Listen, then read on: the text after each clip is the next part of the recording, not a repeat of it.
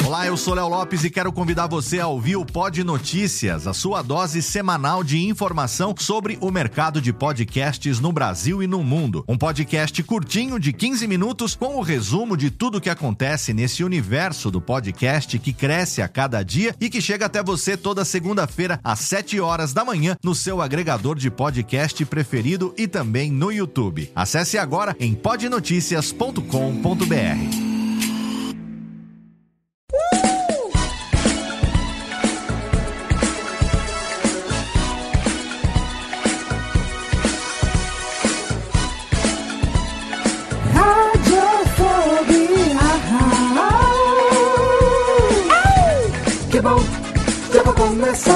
Radiofobia já está no ar, que bom, já vai começar. Radiofobia já está no ar, que bom, já vai começar. Radiofobia já está no ar, que bom, já vai começar. Radiofobia já está no ar.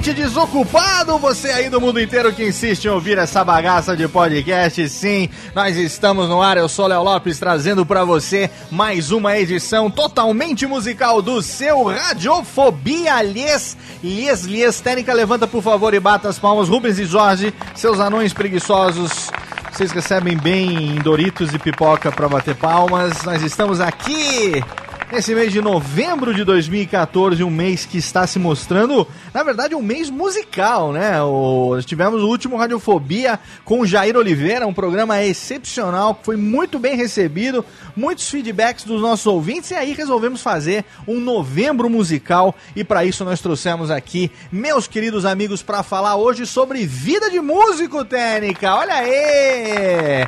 Tem produtor, tem DJ, tem músico, compositor, compunheteiro tem de tudo hoje no programa. E ele está de volta, sim. Quando a gente fala de música, quando a gente fala de rádio, ele está aqui sempre. Ele que é jornalista, você já sabe. O nosso integrante Cometa Halley, que além de tudo toca na noite. Marcos Lauro, você toca uma pra mim, Marcão? Oh, com todo prazer, aliás, o prazer, como sempre, é em Nina Hagen Nina estar Hagen. aqui novamente. prazer em Nina Hagen estar aqui no Radiofobia. Muito obrigado pelo convite, viu, Léo? Estamos aqui de volta, na verdade, para falar hoje sobre vida de músico. Você que é uma pessoa que tem. que tem, vamos dizer assim, uma, uma, uma vida notúrnica também, Marcos Lauro. Também, também. Ah. Por um lado, cobrindo música, né? Falando Sim. sobre música, e por Exato. outro também tocando aí. Você que também escreve para a revista Rolling Stones, é isso? Justamente, é. também estamos lá na revista Rolling Stone mensalmente. E diariamente também na rádio Eldor Albons. Isso, o justamente, seu... 107,3 São Paulo. Zambeulo, 107,3 e claro, temos que falar também de Sambarbudo Project, totalmente fenomenal, com meu amigo Peu. Já, já tivemos é, um. Gente, pro... gente, é, tivemos gente um crossover um... já. Já, já fizemos uma dobradinha aí. É. Tá, tá bom para repetir também, né? É, já tá na hora de repetir também. E que eu sei, Marcão, esse negócio de tocar na noite tem muita história para contar, hein? Tem altas cagadas. Tem, tem bastante. tem... Tem sempre aquela festa que você se pergunta por que mesmo que eu tô aqui. Exato. É aquela que você pensa do público de 200 que vem 20, né? Tem de tudo, né, cara? Fácil. Fácil, muito bem. Marcos Lauro tá com a gente aqui hoje e a gente tem a presença dele que, olha só, esteve com a gente há muito tempo no Radiofobia número 16, quando nós falamos com Guilherme Briggs, ele que é primo de Laurito, por isso que a gente tem, a gente tem restrições de chamar essa família, porque a gente não sabe até quando o sangue rola né? E o DNA influencia, mas ele é produtor musical, ele trabalha atualmente com alguns dos artistas mais requisitados do Brasil, Andréas Kisser, Sérgio Brito, Marina de la Riva. A gente vai saber um pouco mais sobre essa vida de produtor musical com o meu amigo Bill Avess. E aí, Bill? Opa! Fala aí, nego. Acabou de chegar da China, olha, até, até não fala nego, ele é igualzinho o Laurito, cara, olha que coisa, cara. Esse seu primo, eu vou te falar, tá viu? É. sangue, né? Vocês ficavam sangue. quando era moleque brincando de, de- de imitar um ou outro assim pra enganar a avó, essas coisas, não? Ficava. O Laurito gostava de brincar de pula pirata. ele gostava Essa do pula. é a especialidade Nunca me enganou, nunca me enganou aquele Cara, cara. ela era fã do pula pirata. Ah, Laurito é podre, né? Mas eu sou a parte boa da família. Pois é, a voz de vocês é Tá idêntica, valendo. ninguém diz, diz que não é um, não é outro. Se você quiser, você pode contar tantas lorotas como ele. Agora tem um lado arriscado disso também, porque se ele quiser, ele pode fuder com teus trabalhos, tuas produções musicais Ah, aí. É, total. Ultimamente, tá fã e tal, essas coisas de música, assim, show, ele. né? Ele sempre aparece, vira e mexe, ele perde a pulseirinha. Pede a pulseirinha VIP. A pulseirinha VIP do backstage, fudeu. E eu fiquei sabendo que você Aí recentemente voltou da China, teve lá fazendo shows com Marina de la Riva. É isso? Sim, eu fui, fui fazer dois shows em Macau. Olha aí, cara. Ah, Macau é uma hora de barco ainda de Hong Kong. Lá no, no outro lado do Do outro lado do não planeta. nada pra você ver, Pois é. chega em Macau. Né? Aí, mas foi espetacular, assim, era um festival tal, Cara, que legal. é, da língua portuguesa, gente de Portugal tal, e os caras da África, que a gente apelidou carinhosamente da Bandebola. E- Bandebola. Ai. Mas foi foda, assim, surreal. Você tá. Pra mim ainda é muito louco estar viajando, assim, conhecer muita, muito lugar pela música, assim, né? Pois é, cara. Esse que é o, é o meu maior tesão. É, e, puta, ir pra China era o último lugar no mundo que eu tinha pensado. Pois é. E eu, eu conheço você desde que você era um pequeno hold, olha só, hein? Era um pequeno carregador de caixas de som, o menino que ficava ali arrastando os fios atrás do palco, agora se tornou É, um produ foda, produteiro de primeira linha. Que, mas vamos É. falar sobre isso, vamos falar sobre isso daqui a pouco. É, É muito bom nóis. ter você aqui com a gente mais uma vez, Bill. Muito Tá, legal, muito foda. E a gente tem a presença dele também, que tá tocando aqui já desde o comecinho. Você tá ouvindo aí o cover de Learn to Fly do Foo Fighters na voz de Banda Coquetel, né? Tocado pela Banda Coquetel, que tem como vocalista ninguém menos do que o nosso convidado de hoje, Caio Bap. Seja bem-vindo ao Radiofobia, Caião. Fala aí, Léo, muito obrigado aí pelo convite, cara. Tô feliz pra caramba de, de participar desse, desse programa. Ó, é nóis. E esse programa sensio, sensacional fucking now. e, pô, legal pra caramba. Vamos falar de música aí pra cacete. Vamos falar de música. O Caio Bap, pra você aí que não sabe, é, ele é filho do grande, do ídolo, né? Do nosso legendário é, é, é, ídolo do rádio que esteve aqui recentemente falando com a gente, Odair Batista, o homem da rádio Camanducaia. Ele também tem irmãos músicos, né? O Mano Bap, que era do Karnak, um músico muito conhecido também. E um cara que, olha, eu vou falar pra você, viu? Sorte desses nego aí do The Voice que não tem Caio Bap nessa, nessa edição. Porque eu fico assistindo ali o The Voice. Quem gosta de música, acho que sempre acompanha, dá uma zapiada, né? Fica ali ligado e tal. Aí você vê uns nego muito podre, aí você pensa nos amigos seus que são bom pra caralho. Fala assim, pô, podia estar lá nego fazendo, né? Mas não, não, né? Ô, ô, ô, você não deu pra nenhum diretor, né, Caião? Tá vendo? Não quis dar pro Wolf Maia, ok. É, é, então. A gente, a gente acaba passando, a gente acaba errando nessa, né, cara? Tá vendo só? Do que que, né, do que que- o que que teria, o que que teria prejudicado a sua vida um, um, um boquetinho, né? É, então, cara. Cinco minutos, né, velho? tá Mas, bem. ah, fazer o quê? Então vamos lá, vamos, vamos começar. A técnica joga a vinheta porque a gente começa direto, não tem intervalo, o recado é mais pra frente. A gente só vai dar uma virada aqui e daqui a pouco a gente já começa a Radiofobia hoje. Caio Bap, Bill Abesse, Marcos Lauro, Vida de Músico, não saia daí.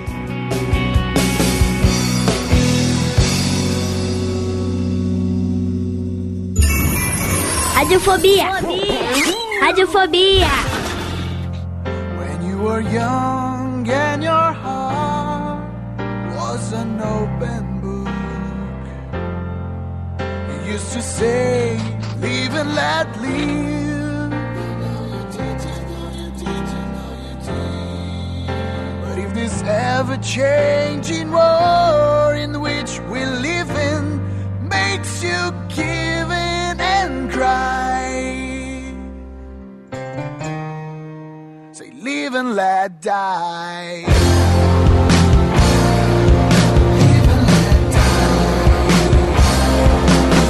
And let die.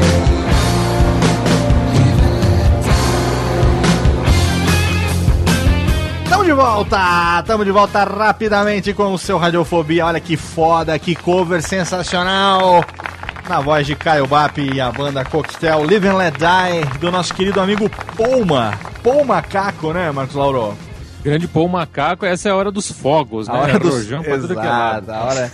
Aqui eu quero mandar um abraço... Quero mandar um abraço também para James Bond, muito ouvinte nosso aqui, sempre, sempre acompanhando. Né? Mandar um abraço pro Sean Connery, Pierce Brosnan, né? Também pro. Como é que chama aquele outro novo agora lá? O Ed Murphy. Um abraço pra todo mundo. Isso, esse mesmo. Todos esses caras aí que estão fazendo os, os James Bonds. E a gente tá aqui no nosso Radiofobia hoje para falar de vida de músico. Eu quero começar falando o seguinte. É, cada um queria que contasse um pouco do, do- do seu relacionamento com a música. Começar pelo Marcão. Marcão, a gente sabe que você é jornalista, você também é radialista, locutor de rádio, né? Gosta de escrever sobre música e tal. Da onde que veio a sua paixão por música e como, como é que. O quanto que a música é, é importante pra você, não só como profissional, mas é, como, enfim, apaixonado também por música. Pois é, cara, acho que tudo começa no rádio AM da minha avó, quando minha avó ficava e fica até hoje ainda. Tamo junto, hein? ouvindo. Tamo né? junto nessa, com certeza. Então eu fui criado a muito Eli Correia, Zé Bétio, Paulo Barbosa, Paulo Lopes. Afanásio Jazade, não se esqueça. É, esse um pouco menos, mas, Atanásio. mas também, também. Então, esses caras, principalmente o Eli Correia, que eu acho que é o, acho que é o maior dele, sei lá, é muito pessoal isso, mas Sim. é.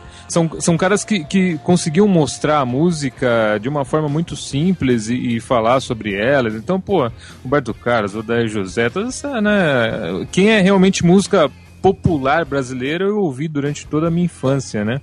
E aí, enfim, quando eu tinha, sei lá, meus 12, 13 anos, comecei a escolher o que eu queria ouvir, né? Não dependia só do radinho AM. Fui descobrindo outras coisas e tal. E aí no colégio fizeram um jornalzinho. Aí lá fui eu escrever sobre música no jornalzinho do colégio. E assim foi, né, cara? Um negócio é, que começa lá da, da música popular mesmo, da chamada brega, né? que é um tipo de música que eu ouço até hoje, gosto muito de, de música brega, né? Esses caras são geniais, sempre foram. E, e depois vai mudando tal, eu não, não diria sofisticando, porque não é a palavra, né? Eu não, não vejo muita diferença entre um, um jazz e, um, e uma MPB, Aham. uma música popular mesmo, né? É tudo música, é tudo arte, e eu, eu ouço de tudo um pouco, cara. E profissionalmente rolou assim também, né? Lá na escola, então, como eu falei, já tinha um jornalzinho.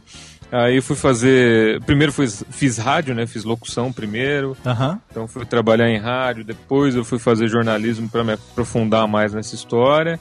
E hoje eu tô aí na, na Rádio Dourado e na, na Rolling Stone falando sobre música, escrevendo sobre música. E durante todo esse caminho também, por eu fazer, acho que eu sempre fiz mesmo de forma inconsciente, uma certa pesquisa musical, ir atrás de, de coisas legais, é, acabei montando uma, uma coleção musical interessante Ó, e legal. aí que eu uso hoje para discotecar, né? Então as discotecas são, são fruto também de pesquisa musical, cara, ir atrás de coisa diferente, coisa legal, coisa que você acha que vai agradar os ouvidos dos outros, e aí Aham. eu acabo tocando essas coisas também. É, eu, eu lembro que quando eu comecei a fazer podcast lá em 2006, não, 2006, 2009, Radiofobia começou no- na segunda-feira de carnaval de 2009. Você já tinha um, um podcast que você fazia que era outra versão, né? Sim, Que sim. você tava lá, não É, lembro, tá- na, no Podomatic na época, que essa coisa de você Isso. resgatar versões alternativas de músicas consagradas. E aí depois você começou o projeto do Sambarbudo com o Peu, E uma característica que eu sempre achei bacana é que é, o Pedro Henrique trazia os sons gringos e você trazia os sons nacionais, ou era o contrário? Não, é o contrário, o contrário. Era, você trazia os sons gringos e o Pedro Henrique trazia os sons nacionais. Isso. E, a- e às vezes apareciam umas coisas. E, e às vezes apareciam umas coisas assim, cara, que eu ficava me imaginando assim, é, é, é, me perguntando aonde é que o Marcos Lauro foi achar esse negócio, sabe, cara? Como é que é esse lance? Você pesquisa, você ouve muita coisa alternativa? É, porque você é, é- é um nível assim dos, do- dos nossos amigos que são ligados à música. Eu, eu, pelo menos eu vejo você uma postura assim um pouco mais de pesquisar e tal, de resgatar algumas coisas que nego não conhece. Eu lembro que uma vez é, é, eu, eu ouvi, um, no- acho que foi no. no, no, no- é, foi, não foi na outra versão, foi no Sambarbudo. Uma, uma música do Bucovina Club que você trouxe. Sim, E eu sim. até pedi, eu resgatei essa música, eu usei ela durante quase dois anos como trilha do Radiofobia e tal.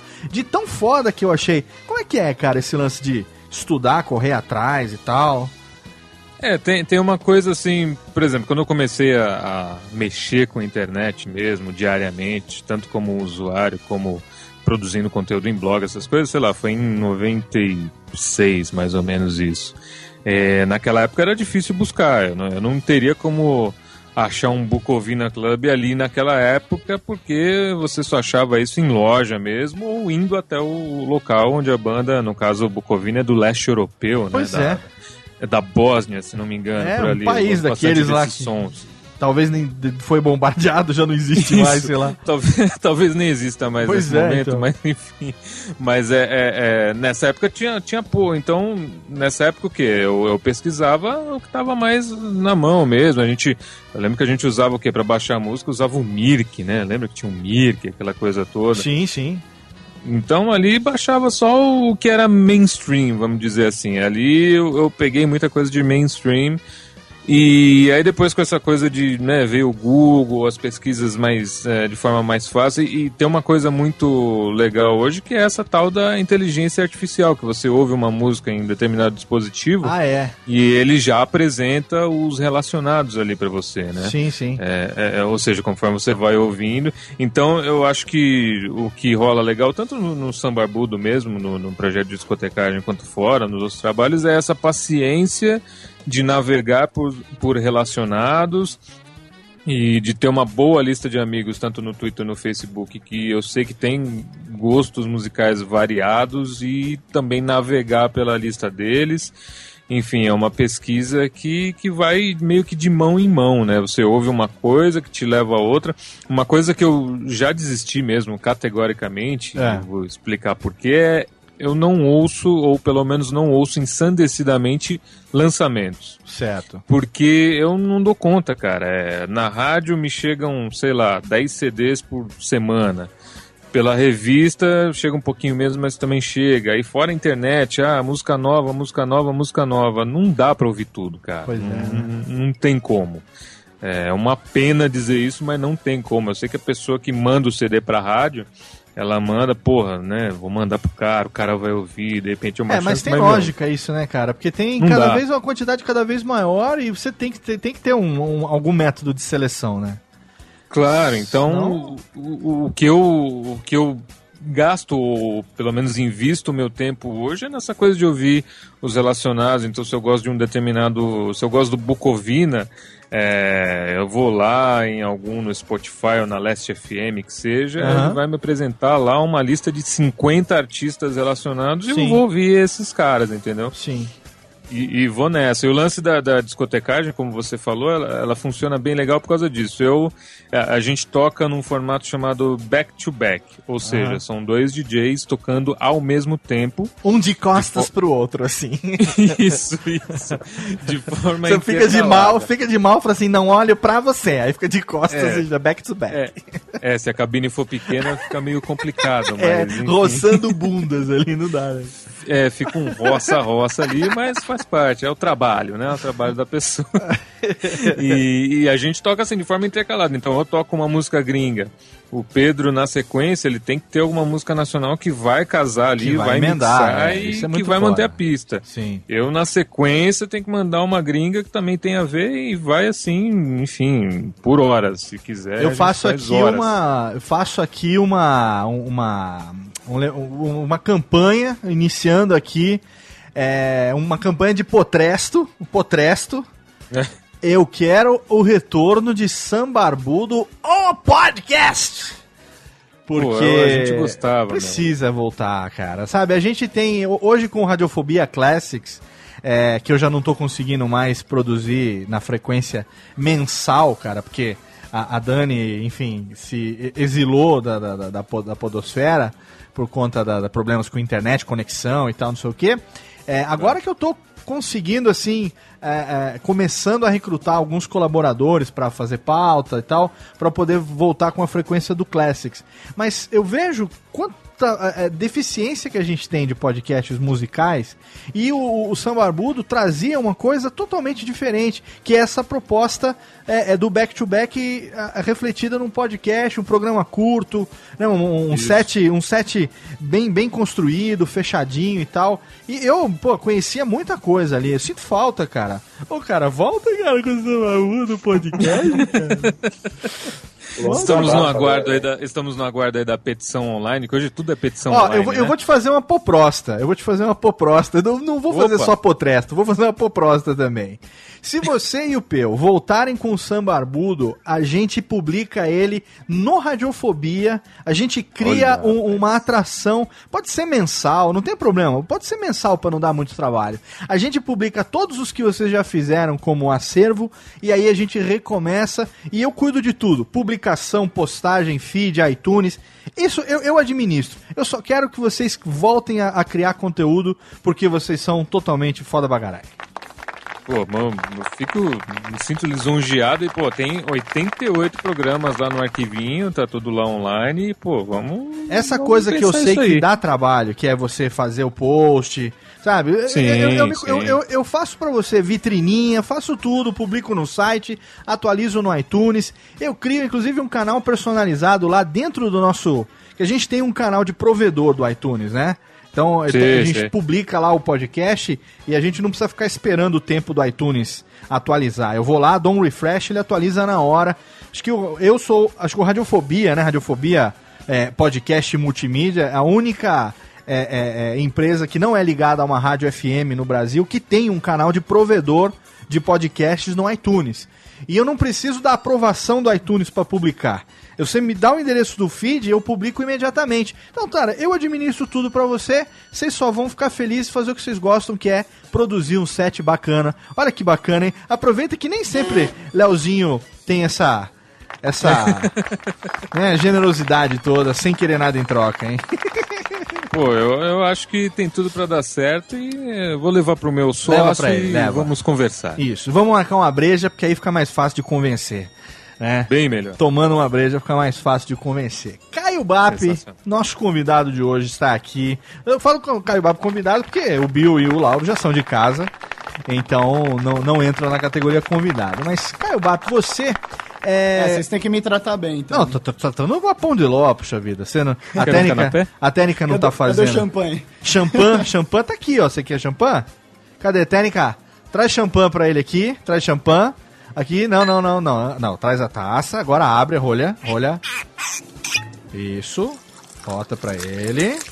Ó, rapaz. Ó, o esquinho, que eu sei que o Bill gosta de um esquinho. Puta, Vamos né, servir. Isso é lindo. Vamos servir todo mundo aqui. O Lauro eu sei que gosta de uma cervejinha premium. Claro, opa. Olha aí. Olha que fenomenal. Pronto, todos servidos. Olha aí, que delícia, hein? Nem disse que você não tá sendo bem tratado. Eu tô vendo que a técnica tá incrível. fazendo uma massagem. Uma massagem debaixo da suvaca aí. que Daqui a pouco você estará derretido. Mas o que eu quero saber é o seguinte, Caião, você que é filho de uma, de uma lêndia viva do rádio, Odair Batista, É, que eu sei que seu pai, além de ser locutor, seu pai também é cantor, né? A gente sabe dos projetos musicais dele ao longo da vida, é, canta em várias línguas e tal, enfim. Como, como é que foi a sua influência musical desde pequeno? É, e a mesma pergunta que eu fiz pro Marcos Lauro, né? O quanto que a música hoje é importante pra você e como que você vive a música na sua vida? Ah, cara, desde, é, desde moleque, né? Ah, por conta do, do, do meu velho, eu vou em estúdios de gravação que ele, que ele vai gravar, né? Inclusive própria rádio, enfim, trabalhou na Jovem Pan, na Bandeirantes, enfim. É, só. é, e, e- assim, eu, eu- ele, ele tinha, na real, eu, eu aprendi a tocar violão, eu comecei a tocar violão molequinho, acho que eu tinha, sei lá, uns 8, 9 anos. É, ele tinha uma- um VHS aqui em casa de aula de violão. Tipo, um- tiozinho ensinando a tocar violão, fazer acorde, fazer ritmo, enfim. Aí eu falei, ah, deixa eu pegar, né, meu? Deixa, eu- deixa deixa eu ver como é que é isso. Tinha o violão aqui, meu pai, meu pai toca, né, um pouquinho também, e, e- tinha o violão aqui parado. Eu falei, ah, deixa eu ver, né, como é que é isso. Botei a fitinha lá, fui fazendo as aulas, fui tomando gosto, pô, foi legal, foi legal, foi legal. Isso Meu, que- nunca mais idade? larguei o violão. Com que idade? Eu tinha acho que uns 9, 10 anos, por aí. Pô, legal, cara. E, E você- aí, e aí, aí você diz, hoje em dia, como a, a música. ah, Cara, você, é- você, deixa eu entender, você é, são quantos irmãos? Olha, meu, meu pai fez cinco filhos. Cinco filhos. Desses cinco É. filhos, eu sei que tem o mano que também é ligado à música, né? Isso. E, que- o mano e os outros são ligados à música de alguma forma também ou não?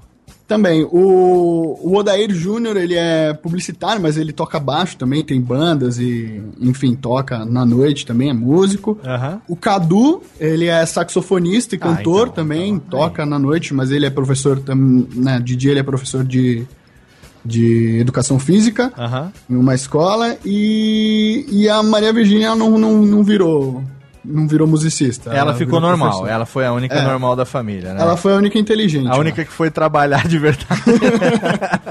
então, mas não tem como. Quer dizer, de, de cinco irmãos, quatro, de alguma forma, tem essa influência musical. Quer dizer, é natural que de alguma maneira isso acabasse acontecendo com você também, né? É, cara, é DNA, né? Não tem jeito, meu. Pois Foi de geração em geração. É, Acho que família de artista, toda família de artista que é grande, assim, não, não tem jeito. Tende sempre a, a ir, né, pra esse lado. Pois é. E a banda Coquetel? Como é que surgiu? Como é que foi de tocar violão com nove anos até se tornar aí vocalista de uma banda, montar com a galera? Como é que foi a Cara, sua história desde- de banda? Desde moleque, eu, eu sempre fui meio tímido, saca? Pra, pra me apresentar em público. É. E eu já tocava, assim, com, sei lá, é, 13, 14, 15 anos, eu já, eu já sabia tocar, né? Já, já daria pra eu me apresentar pra um público leigo, vamos dizer assim. É, e tinha alguns festivais, assim, musicais na, na, na minha escola. Só que eu nunca queria ir porque eu tinha vergonha, saca? Porque, puta, tinha o auditorinho lá, saca? E, pô, sempre era um evento assim, o evento do ano, saca? No final do ano a escola fazia o, o festival que tinha dança, teatro, música, um lance cultural bem bacana que, que eles proporcionavam. E eu sempre ficava meio com vergonha, porque, puta, é uma galera assistindo, né? Eu nunca me, me arrisquei. Então eu fui, na real, me arriscar, assim, com uns 17, eu acho, 16, 17, um pouco antes de sair da, da, da escola, do colégio, né, enfim. É, eu, eu conheci o, o Jimmy, que é o guitarrista da, da Coquetel hoje, a gente estudava junto, e aí a gente, meu, trocando ideia sobre música, eu sempre, sempre gostei de conversar sobre música, Aham. e aí ele falou, ah, cara, eu, eu, eu toco bateria e tal. Aí eu falei, ah, cara, eu, eu toco um pouco de violão, canto, eu escrevo umas músicas. Ah, eu também escrevo umas músicas. Aí ele, ah, vem aqui em casa, chega aí, vamos ver umas músicas e tal. Aí um, um foi mostrando a música pro outro. Caraca, mano, essa música é muito legal. Caraca, mano, essa música é muito legal. Nossa, nossa, nossa. A gente foi juntando, assim, as nossas coisas. Que legal Fomos, isso. né, dando, dando um tapa, assim, né, melhorando, cada um dando um- um- uma sugestão. Ah, melhor isso aqui, eu acho Deixa eu que mais entender, aqui. enquanto tocava, vocês davam um tapa, é isso? A gente dava um tapa, desde o entendi, entendi, entendi. Só pra contextualizar aqui o negócio. É, e a gente fazia uns regs e tal. Não, brincadeira. Muito bem. Não, é basicamente isso, cara. E aí até, até hoje o, o Jimmy tá, tá aí comigo. A gente, a gente não fez uma banda naquela época, mas a gente tocou nesse festival. Então Ah, já foi um, um primeiro contato assim com o público. E na real, a primeira vez que eu toquei, assim, que, que realmente eu, eu vi um feedback do público e falei, cara, legal, é isso. Saca? Tipo, saí Quanto- do palco e falei, não, legal. Eu, se eu estudar agora, eu acho que dá pra, dá pra ser alguma coisa. Quanto tempo tem já o coquetel?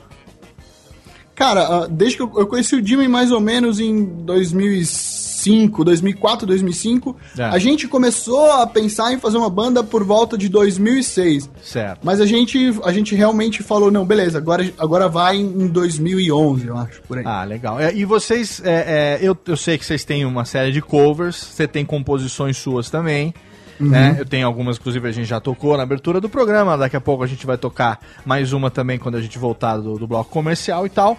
É, mas eu sei que você tem também projetos no YouTube. Eu sempre acompanho. Às vezes eu tô trabalhando aqui à noite. Você entra lá no YouTube, tem o seu canal que você faz a- a- as músicas, atende o pedido da galera e tal. E, e- e na noite, como é que é? A, a Coquetel tá- se, se apresenta? Ou é, participa de festival? Como é que é esse relacionamento? Porque eu sei que você é um cara muito da internet também, né? Aham. Como é que você concilia essa- esse lance da internet com a música mesmo no palco com a galera? É, na, na real, o, o- a- quando eu comecei o canal na, na internet, eu, na verdade eu comecei o Soltando a Voz, né? Que é um canal de, de técnicas vocais, dicas artísticas. Ah, sim, enfim. é mesmo. É legal o canal. Olha, o link no post pra galera que quiser saber um pouco mais. Tem muita gente que faz podcast que é, é, pergunta isso, que é, você sabe, né, cara? Fazer podcast, como o, o primo do Bill costuma fazer, costuma falar, qualquer retardado consegue fazer, né, cara? É, o Laurito é foda. O Laurito fala, porra, vocês ainda estão fazendo essa merda e tal, não sei o quê. E a gente tá, né? Cadê, cadê o, o, o Laurito? Como é, que, como é que o Laurito fala quando a gente fala que tem alguém que é de podcast? Cadê? O Técnica, tem aí o, o- a sonora do Laurito aí? Joga pra nós Não aqui. conheço, não, não conheço e acho uma bosta. Olha aí, tá vendo? o, cara, cara é bora. Aí pergunta pro Laurito assim: Não, Ele Laurito. falaria, se, se eu, eu, eu já vi, já escutei, mas conheço alguém que faz melhor que você. Ah, é, sim. Como é que é que ele fala? Hã? Era assim, é legal, ou menos? mas eu conheço alguém melhor, viu? É. Aí você fala assim: Não, Laurito, mas ele é empresário da noite e tal. Esse cara é muito meu amigo, pô. Laurito é foda, cara. Mesmo quando ele É não tá foda. aqui, o espírito dele tá aqui. E eu tô arrepiado hoje, porque o, o Bill, o primo dele, tem a voz igualzinha dele, cara. É um escroto. É, é, é um peso que eu carrego. Caraca, da é, é, é de tanto ficar tomando aquele chá da avó quando era pequeno, É, né? Vocês acabaram, pegando com, com o mesmo esquema, cara. Mas o, é, é, o que eu queria falar aqui, é que o link tá no post, porque esse projeto do Soltando a Voz é bacana, porque tem muita gente que é, é, é, não, não tem noção, sabe? Nem, às vezes, de áudio, que é uma coisa muito fácil, né? Você liga o microfone começa a gravar, começa a falar e tal. Então é importante, eu sempre incentivo o pessoal a procurar é, aprimorar a técnica vocal, a- a- aprender a aquecer a voz antes de uma gravação longa, pro cara não destruir a voz, né, durante, sei lá, uma hora, duas horas de gravação e tal. E esse seu canal é muito bacana, cara. Você tá, tem atualizado sempre lá ou você tá dando uma, deu uma parada? É, na verdade, eu dei uma parada. eh, é um negócio que, que tem que ter muito cuidado, né, com, com é. o que fala lá, porque não dá pra falar besteira. É, né? Então tem que estudar bastante, tem que fazer um roteiro que, que não. a- a- porque tem muita gente que interpreta errado o que a gente tá falando. É. Então você tem que pensar muito bem no que você vai falar, tem que desenhar muito bonitinho. Sim. Porque, puta, o público é, meu, desde um cara estudado pra caramba que fez MBA até um molequinho de 12 anos que tá na escola, saca? sim. Então. Que tá querendo que ter- começar a perder a timidez e falar e tal. e Isso, cantar, né? exatamente. E, e- então é um negócio que, que toma muito, muito trabalho. E como eu, eu venho, putz, tenho alguns projetos na internet, Aham. é, ainda mais a banda, a gente tá gravando o nosso CD, enfim, eu, eu, eu, eu dei uma parada no Soltando a Voz. Mara- Mas vai voltar, uma hora volta. Ah, acho que uma hora, quando der uma, uma desafogada no- nesses outros projetos, eu volto. Mas tem, meu, tem material pra caramba lá. Pra Cara, caramba, não, tem assim. bastante coisa assim. O link tá no post pro ouvinte acompanhar esse canal. Já tem muita coisa boa pra você estudar lá, soltando a voz com meu amigo Caio Bap. E agora, meu querido amigo Bill, eu queria falar com você, meu amigo. A gente que se conheceu numa época pré-radiofobia em 2007, olha aí, final de 2007. Ah, é. Quando eu Faz tempo. entrei, faz tempo, né, nego? Eu entrei pra uma uma a. Como é que é? Empresa automotiva. Inferno. Empre- É, inferno. Uma, uma, uma fabricante do setor automotivo, né? Uma japonesa, uma empresa japonesa. E eu entrei como relações públicas lá para a comunidade japonesa. E o Bill já estava lá também como relações públicas, É um sofrendo. pequeno, um pequeno estagiário. Né? Ah, era estagiário na época estagiário. ainda, né? Sempre fui estagiário. é. Ah, é, tem razão, tem razão. Estagiário Não, o- na área de é relações públicas, legal, né? Eu trabalhei um monte de lugar, eu tinha vida normal, né? É. Aham. E antes de ter vida normal, eu trabalhei um monte de lugar, trabalhei nessa aí, trabalhei em outra, trabalhei numa agência. Agência, em nenhum só. lugar, em nenhum lugar eu fui efetivado. Caralho, velho. Tá vendo só? Eu, É, eu que tive que me efetivar, bicho. é porque não era pra ser, né? Então isso que Não eu queria falar. ser. Você saiu de lá, eu lembro que você foi pra uma agência de publicidade. Sim. Aí não durou pouco tempo, quando a gente você foi lá tomar um cafezinho de novo lá, É, falou assim: "Não, agora eu tô na música, eu vou trabalhar Fudeu. com o André Asquisser e a gente tá com estúdio". Eu falei: "Caralho, que foda". Falou: É, "Não, vou realizar meu meu louco. Vou, to- vou, vou, vou levar meu contrabaixo, não, minha guitarra. E, e- contrabaixo ou guitarra? Você tá baixo ou guitarra? Era guitarra. Guitarra, guitarra. Eu vou levar minha Era- guitarra, vou botar no estúdio e vou trampar com música. E aí, cara, como é que tem sido é, de lá pra cá? Como é que você construiu esse lance a se tornar hoje produtor de tanta gente legal aí que a gente acompanha você na social media, voltou da China, o caralho? Conta pra é, gente. é muito louco ainda. Pra mim ainda é, é meio insano, assim, não dá pra pensar muito, assim. Você pensa, você dá uma pirada, porque o negócio tomou um rumo... No, no fundo, eu sempre sabia que, que ia rolar. Eu Aham. Só não sabia como, né?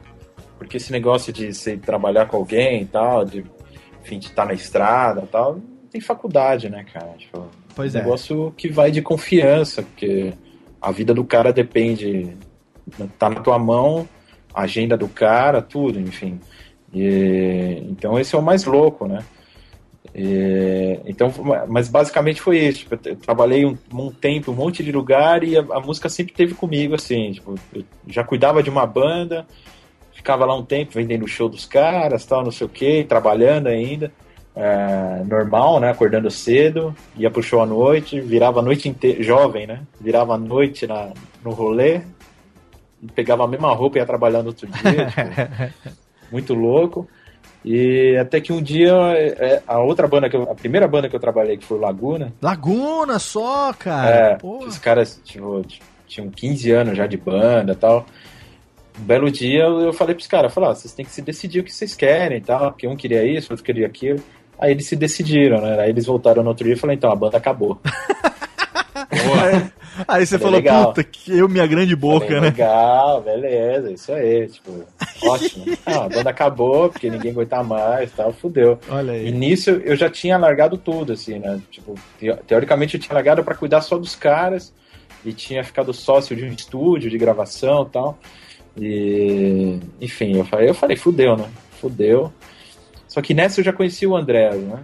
Aham. E, enfim, a música tá comigo a vida inteira e, e- e foi que nem o Marcos Saulo falou, a gente, a gente não vai, não é que a gente melhora de gosto, né? A gente vai aprimorando, né? Sim. E eu comecei, tipo, ouvindo, desde moleque, ouvindo blues, ouvindo Eric Clapton. Ah, é? Você se amarra em blues, né, cara? Eu lembro É, que. E aí, tipo, eu fui, comecei a ouvir as coisas do meu pai, que ele escutava Tom Jobim, escutava Porra, Djavan, que e foda. foi dando um nó, né, muito louco.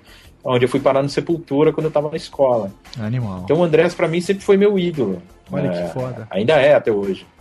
E aí nessa eu já conhecia ele, aí a banda acabou, porque o Andrés tinha gravado com, com o Laguna, né? Aham. E, e aí a mulher do Andrés, na época, ela, ela que cuidava da Marina, da Della Riva. Certo. E aí ela tava saindo e virou pra mim e ela falou, ó, meu, eu tô saindo da Marina, com as crianças pequenas, não consigo mais viajar, você não quer entrar no meu lugar? Eu falei, porra, beleza, né? E ela falou, não, eu te ajudo, e o que você precisar, tal, vamos aí. Porque assim, tem esse lance da confiança. A Patrícia, ela sempre, ela viu que eu tava afim, né? Porque assim, tem muita gente que você que toma muito cuidado em que você vai botar, né? Porque pra você queimar teu filme é, é dois segundos, né? Porque Pois tem muito é, produtor, empresário, artista, né? O cara quer ser mais que o artista. Isso é Então ela já demais. vinha. É, foda, né? Então ela, ela já. Depois que ela abriu pra mim, ela falou, eu já tava de olho, já. Viu que você. Tipo, parou o que você tava fazendo pra se dedicar pro negócio, né? E, então, e como ela já tava no lance há muito tempo, Então ela foi minha, minha madrinha no lance. E aí nessa, pô, eu fiz meu primeiro show com a Marina, no, acho que tem uns 4, 5 anos já. E nunca mais fiz, ela nunca mais tocou sem, sem eu, assim, sabe? Tipo, tô, tô aí. E hoje a Patrícia é minha sócia. Cara, que legal. E, tipo, daí cuido do Andrés também, fora do Sepultura. E, mas tô sempre com ele. E aí foi, aí vai brotando mais coisa, né? Daí pintou o Sérgio Brito. Porra, animal, Titãs, sim. que é outro. Tipo, eu passei a vida inteira ouvindo Titãs, né? Porradaria e tal, ia no show dos Titãs de moleque.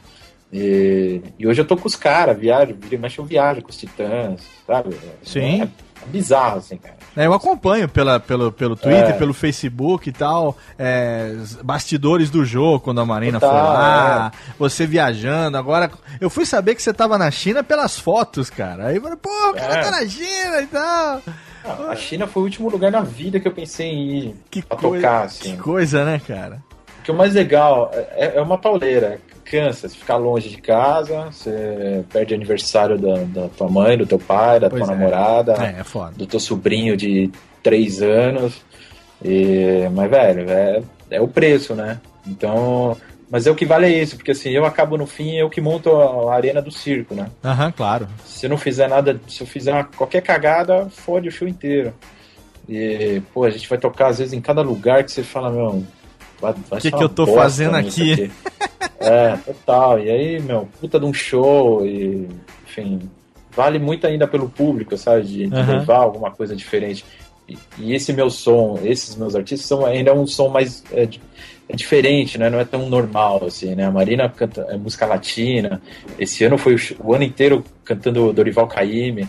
Só. E tipo, o Brito é tocando bossa nova, um negócio totalmente diferente dos Titãs. O André também fazendo outra coisa, né? Diferente do Sepultura. Pagodão, La- pagodão que eu tô sabendo, É, né? Pagodão. Tem- esse ano ainda pintou o De La Terra, que aqui no Brasil sou eu que cuido também. Cara, que Que é uma banda de heavy metal em espanhol, com batera do Maná.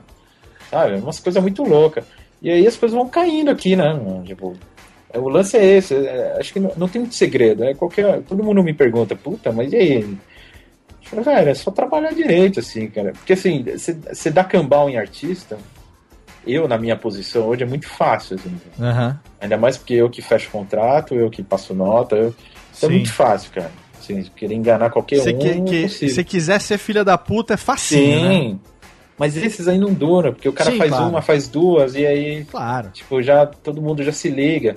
Então, essa relação de confiança que te dá o, o aval para as pessoas começarem a ver e te procurar e começam a perguntar de você. E hoje eu não consigo pegar mais ninguém assim para trabalhar, sabe? Caralho, Eu, que te- eu legal. tive que contratar gente agora, a gente já tá nesse nível, Patrícia, Que tipo, foda. chamar gente para começar a ir. Porque a gente assim, não consegue dar conta de, Que legal. de datas, assim. Então o negócio vai indo. Pra mim ainda é muito louco, porque nessas de você tá com um, tá com outro, você acaba conhecendo, tipo, Porra! semana. É, uma galera, né? Tipo, Sim. que você escutou a vida inteira. O último que eu fui conhecer foi o Djavan lá no Rio com o Brito. Ah, Pô, eu beijei vi a mão foto. do Djavan. Cara, eu vi a Djavan, foto desculpa também. aí, meu. Eu vi... Beija a tua mão, velho. Tipo, tava com um pouco de, de champanhe na cabeça, né? Ajuda, né? Ajuda. Ajuda, pô. Fui com lá com o. Brito, a gente ganhou um prêmio de melhor música. Caralho. E, pô, o Djavan viu na nossa mesa, velho, falar que gostava do disco, que gosta da música. Olha aí. Falei, caralho, né, mano? Que Então foda. é, é muito louco. E, é isso, tipo, você passa a vida inteira ouvindo os caras, Aham. eu escuto até hoje, né? Sim. E aí toma, é, meio que vira a coisa, né? Tipo, às vezes eu encontro o Lulu Santos, cara, o cara me chama pelo nome, velho. Olha aí. Tipo, sabe? Ô, sabe quem eu sou. Ô, É! Sabe quem eu sou, o que, que eu faço. E começa a perguntar, os caras que trabalham com ele vêm e falam, ó, meu, Lulu tá- às vezes precisa de gente, sabe? Caralho. Começa, começa a rolar umas dessas, sabe? E quem diria aquele show lá da montadora, a gente mendigando a paleta do Lulu Santos, lembra? Lembra? É, Caralho, olha como o mundo dá volta, hein? Total, Puta que pariu. Excelente, excelente, cara. Você encontra com ele no aeroporto, bicho. E o Lulu, ele é, enfim, aquele jeitão dele, Sim. né? Luiz Maurício é, Luiz. Maurício é Luiz gênio. monstro, mas assim, é aquele jeitão dele, Sim. cara é. E, É estrela, né, o cara? me- O cara é estrela. É, estrela, bicho, popstar e tal. Então quando me vê, velho, tipo, fala, caralho, né, meu? Que coisa, E né? assim como a galera. Então pra mim ainda é.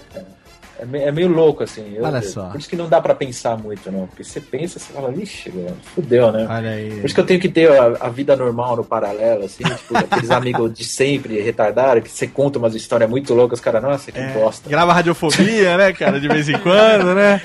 Vem, vem, vem se misturar com os tem que ter mortais. esses amigos.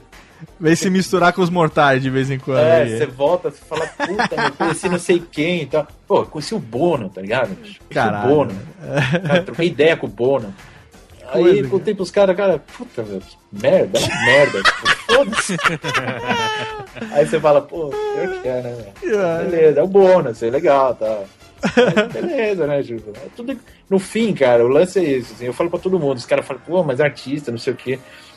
Falei, meu, os caras querem ser tratados, assim, a maioria que eu conheço, assim, Sim. normal, assim. Os caras não têm essa de. Hoje é muito difícil ter alguém cuzão, assim, sabe? Estrelão, Que- né? Estrela. Não dá mais pra ser assim, cara. Porque com esse negócio de internet, o cara vai dar uma de cuzão, o neguinho taca o celular lá, grava, pronto, bicho. Acabou com a carreira do cara, bicho. Pois sabe? é, com certeza. Então, mas é muito louco, bicho. Eu tô ainda. Eu que eu tô, tô, tô novo ainda, hein? Pois Dizem. é, tá começando ainda. Dizem, né? Dizem. Dizem. Muito bem. Vamos Mas fazer o tá animal, seguinte. né? Vamos fazer o seguinte, ó. Vamos pro nosso primeiro intervalinho. A gente vai mandar aqui uns recadinhos. Daqui a pouco a gente volta com uma música do coquetel. Não sai daí, já já tem mais. Radiofobia.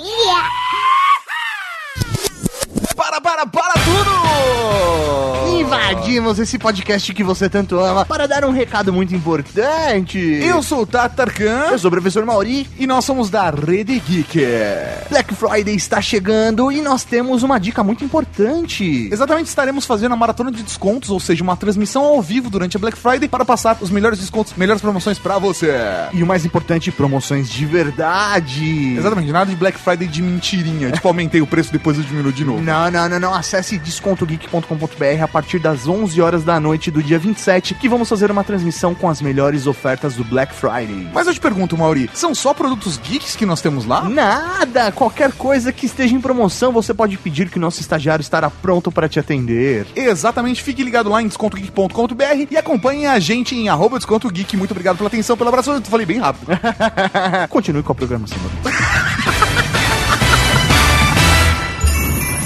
Radiofobia. Radiofobia.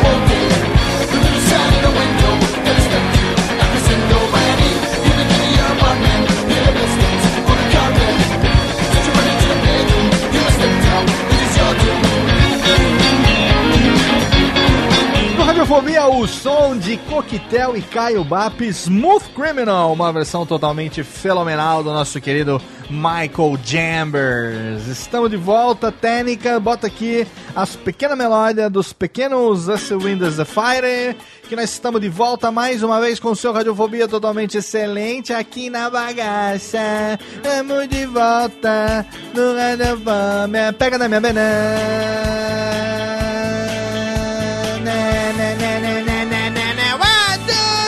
E a gente, Rubens e Jorge, batem palminhas, por favor, sirvam nossos amigos, porque acabou aqui.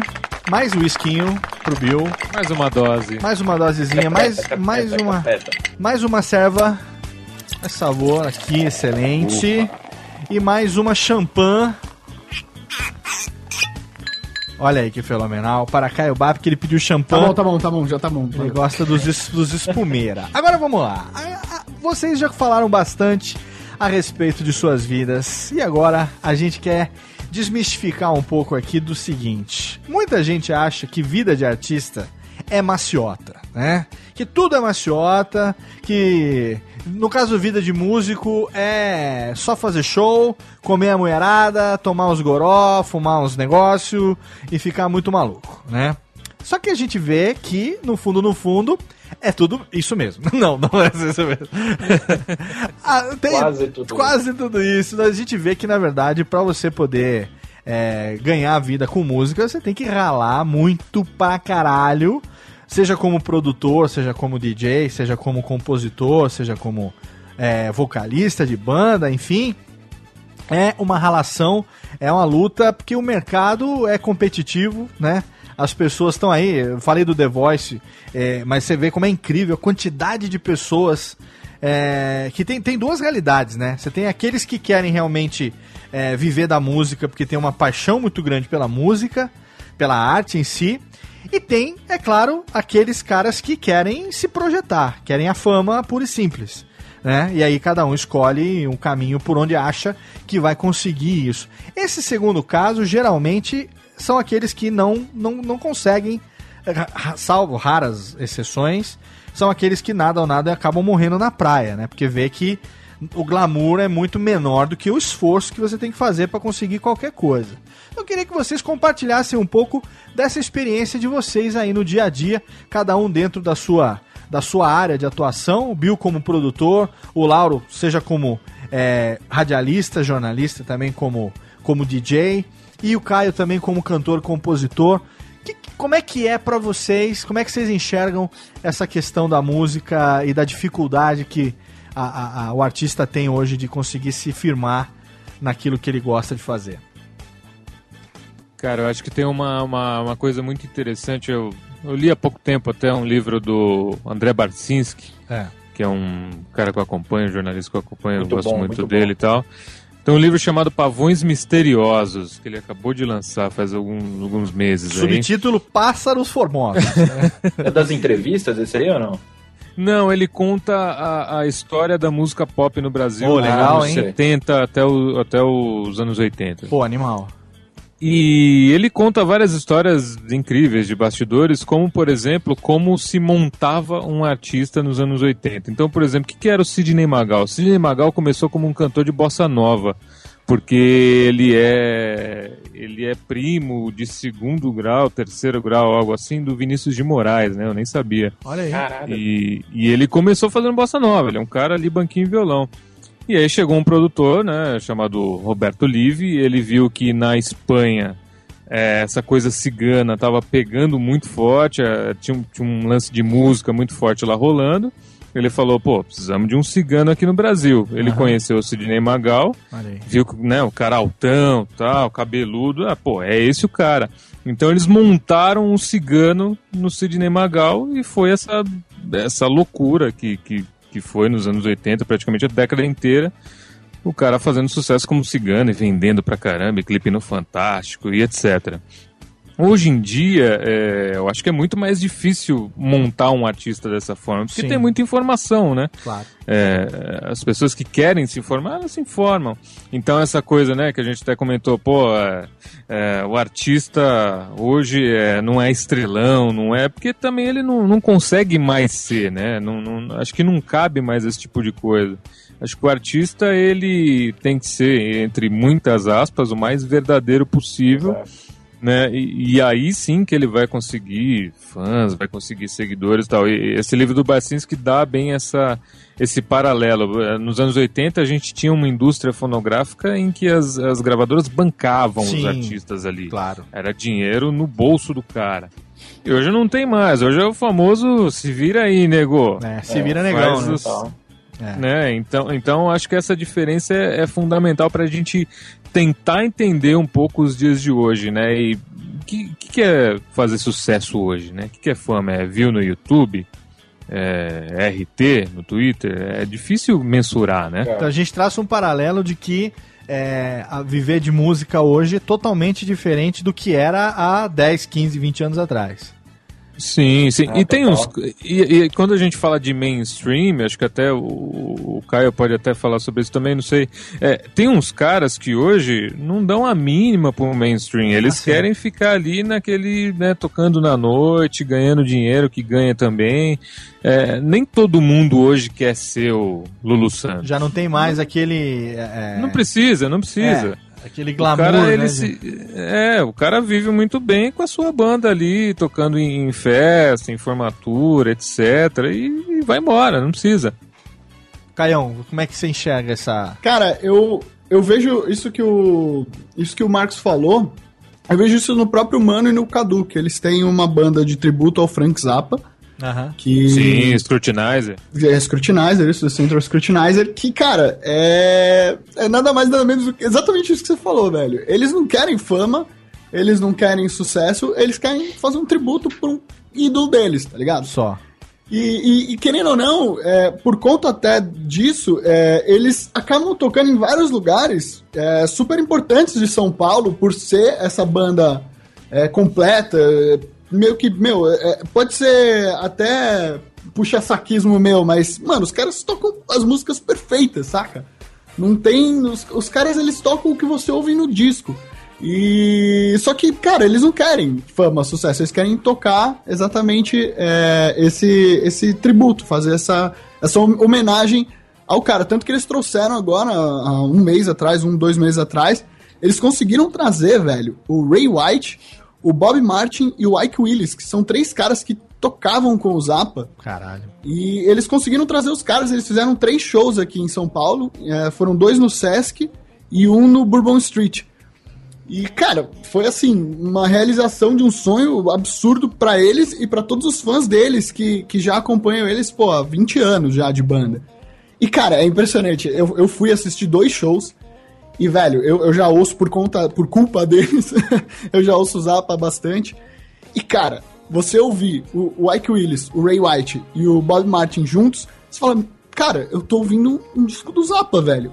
Isso aqui é surreal, cara. Eu tô, tipo, num universo paralelo, saca? Mas não, velho, a gente tá fazendo uma homenagem. É, agora, indo pra esse lance do mainstream aí, de- da internet, que foi, foi, na real, um dos grandes motivos é, de eu ter é, criado esse canal musical, é, que eu toco, né, é, voz violão. Eu faço covers com voz violão bem simples, realmente pra não dar trabalho. É, cara, criar um público, né, pra divulgar a minha banda, Coquetel. Então, pô, o pessoal vê o meu trampo por conta de eu não conseguir juntar sempre a banda pra fazer um vídeo tal, um negócio mais complexo, mais difícil da gente fazer. Eu resolvi fazer esse, esse canal de voz violão pra ser mais fácil, ter mais é, fluxo no canal, né? E, e atrair é, novos fãs. E tem funcionado, assim, não, não tem funcionado da maneira assim que eu, eu realmente gostaria, mas tem funcionado. Tem gente que, pô, teve gente que, que me conheceu no YouTube que já foi me ver em show da Coquetel. Que eu falei, caramba, que animal isso. Então, quer Então- dizer, deu certo, saca? Olha só, eu tenho um exemplo bem próximo de mim que é o Pedra Letícia. Pedra Letícia começou é, praticamente na- na- no YouTube, assim, sem querer, né? O pessoal veio lá de Goiás e tal, Cambota, Cestini, é, eu esqueci o nome do outro cara que inclusive saiu também da banda, já não tá mais na, o trio original. É, hoje já é uma outra formação maior, com outros músicos e tal. Mas enfim, é, começaram a fazer show nessa cena alternativa. E aí, os fãs começaram a filmar. Eu não lembro que alguém colocou, é, não sei se foi o Teorema de Carlão, ou então eu não toco Raul no YouTube. E aí começou a viralizar o vídeo dos caras. E de repente os caras começaram a conseguir agendar mais show, começaram a, a aparecer um pouco no, no, no mainstream, ser chamado um pouquinho pra um programa de TV e não sei o que e tal. Eu lembro que quando eu chamei o Cambota pra fazer, gravar comigo Radiofobia, o Cambota gravou Radiofobia de número 15, olha só. Esse programa que a gente tá aqui hoje é o número 152. Então, pra você ter uma ideia, a gente gravou com o Cambota lá em, acho que agosto, se eu não me engano, julho, agosto de 2009. É, e o Pedra Letícia tinha sido indicado pra mim, o Cambota tinha sido indicado pra mim, pelo Rogério Morgado, que tinha conhecido ele através da, do, do stand-up que o pessoal tocou num lugar onde teve show de stand-up, aí o Cambota também tinha um lance de contar piada, não sei o que, de fazer stand-up e tal. Enfim. E aí hoje, cara, Pedra Letícia, você vê, não é uma banda que você vê aí tocando no Faustão, tocando no Portioli, nos programas de televisão e tal. Mas é uma banda que, cara, muita gente hoje conhece o Pedra Letícia bem mais do que antes né? É, os caras vivem de música, acho que a não ser o, o Cambota que também tem esse lado de, de, de humor, que também faz um pouco de show, de stand-up, essa coisa e tal, a galera tá aí na música, quer dizer, não se pode dizer que é mainstream, mas ao mesmo tempo é, eles são, vamos dizer assim, um pouco mais conhecidos do que a média dessa galera, talvez por terem, sei lá, aprendido a fazer bom uso da internet, das redes sociais, eu não sei. Vocês acham que é, é, a situação que a gente vive hoje, diferente dos anos 80, dos anos 70, aquela questão das gravadoras, que eram as empresas multimilionárias, que não só bancavam os artistas, como também muitas rádios eram bancadas pelas gravadoras, né? A gente sabe que o Jabá acabava sustentando Sim. a própria emissora de rádio, todas as benesses que as gravadoras davam pros, pros radiodifusores, né? Pros locutores também, para que tivesse aquilo aí. Locutor nem tanto, mas mais os donos de rádio e tal. É, hoje a gente vê uma cena diferente. A gente, o mercado digital hoje é, domina, né, o, o- do que o mercado de, de, de- de disco impresso, né, de CD. Já não se ouve mais falar disso, né? Pelo menos ouve-se muito pouco falar. Ah, fulano tá gravando um CD agora. Ah, tô lançando meu CD. Cara, a pirataria tomou conta de tal jeito que hoje em dia, às vezes, o cara lança direto no iTunes, lança direto no Spotify, sei lá, né? No, no Deezer da vida. É, o músico hoje, ele tem que buscar alternativas é, é, para poder viver de música ou, ou é uma- ou não é uma questão de escolha, cara? Que nem você falou, seus irmãos, eles tocam na, na- nessa, nesse lance do Frank Zappa e tal, não busca fama, é uma coisa de homenagem e tal. Mas cada um tem sua profissão também, né, em paralelo. Então isso é um trabalho, vamos dizer, é uma, uma- um lado B, né, um- é uma, uma paixão que eles se dedicam Não, também. eles têm. Eles têm outras bandas também, né? É, Mas eles vivem parte da de- renda deles é, é da música. Mas eles querem também. Na real, é engraçado, assim, o, o Cadu, por exemplo, que é professor de educação física, ele, ele dá aula pra querer ter uma, uma renda extra, porque ele, ele gosta de fazer realmente, de dar aula de educação física. Ele, ta- tanto que ele foi jogador de handball, jogou pela seleção, foi no Mundial na Rússia com Pô, a animal. seleção brasileira de animal, handball. animal. E, só- e o, Mano, o Mano trabalha 100% com música, né? Ele, ele é produtor musical, né? Faz alguns trabalhos é, como produtor musical e, e tem as, as bandas dele também. Entendi. E, o- e você, Bill? Você que trabalha com artistas é, que de uma certa forma estão aí no mainstream entre a... Eu achei meio estranho a gente É, falar então, é, então, né, é, essa não dá pra divisão, né?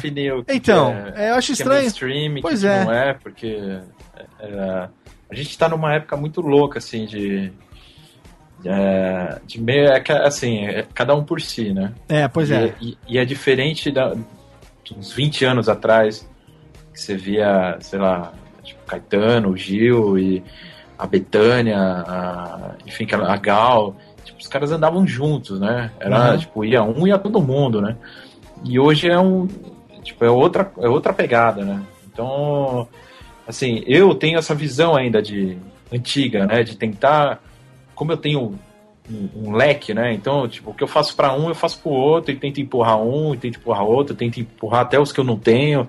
É, eu consegui hoje armar um esquema de, de, de amigos, empresários também, que a gente tá nessa, porque tá, assim, o mercado tá, assim, de música, assim, para tocar, tá horroroso, né? Aham. A gente hoje depende exclusivamente, assim, é, de Sesc, e, e aí se for tentar fazer alguma coisa fora Pois de é. Sesc, que for, é, tipo, ah, vou tocar lá no Teatro Gazeta, é, aí você chega no Teatro Gazeta, por exemplo, você tem que botar o som, você tem que botar a luz, e você tem que torcer pra bilheteria te dar, pra você conseguir pagar as contas. Então é aquela coisa, assim, não é. Por isso que eu falo, esse negócio de mainstream é meio louco, assim, porque a gente, eu faço muito Sesc, né? Mas daí você começa a ver, tem época, tipo, vem nego muito grande fazer Sesc. E Assim, vê mas nego de fora também, né, cara? É, nego Direto. top. isso, e aí você fala, fudeu, né? Fudeu. Porque se os caras que estão bem aí, que vive de lei e o caralho, estão aí, tipo, vo- vindo pra onde eu tô também, então você vê que o negócio tá feio, né? A coisa Sim. não tá, não tá fácil. Então é, é meio louco isso, assim. Eu ainda bato muito nessa tecla de que se fosse um negócio mais, assim, de, puta, um... É, é que daí vai muito do, da pessoa, né? De você querer um ajudar o outro, sabe? Tipo, eu tava na China, eu, tava, eu já tô armando esquema pra voltar com, com uma outra artista que não é minha, por exemplo. Certo. Sabe? Entendi. Porque eu sei que ela funcionaria lá. Que os meus, por mais que eu tente e tal, não funcionaria. Entendi. Então, então é meio louco, assim, e, viver disso aí é complicado, porque o, artista hoje, não, foi o que o Marcos Lauro falou, não tem mais gravadora, né? Sim. Sim, eu tenho, a Marina tem a gravadora que a gente é só distribuído. Então, assim, é um investimento que você não o artista tem que investir nele mesmo. Então tem que, pô, tacar a música na rádio e grava e não sei o que, aí vai fazer disco, tem que fazer DVD, faz aquilo. É assim, você tem que é, fazer milagre, porque. E aí você vai. O que, o que te garante, assim, é, é um trabalho de verdade. É Uhum. alguma coisa que você faça que algum outro perto de você não faça e que você tenha um potencial, que você junte uma banda boa, que você consiga um trabalho de verdade. Entendi. É, porque não dá pra. Hoje tem muita coisa igual. É, banda de rock, então é pior ainda.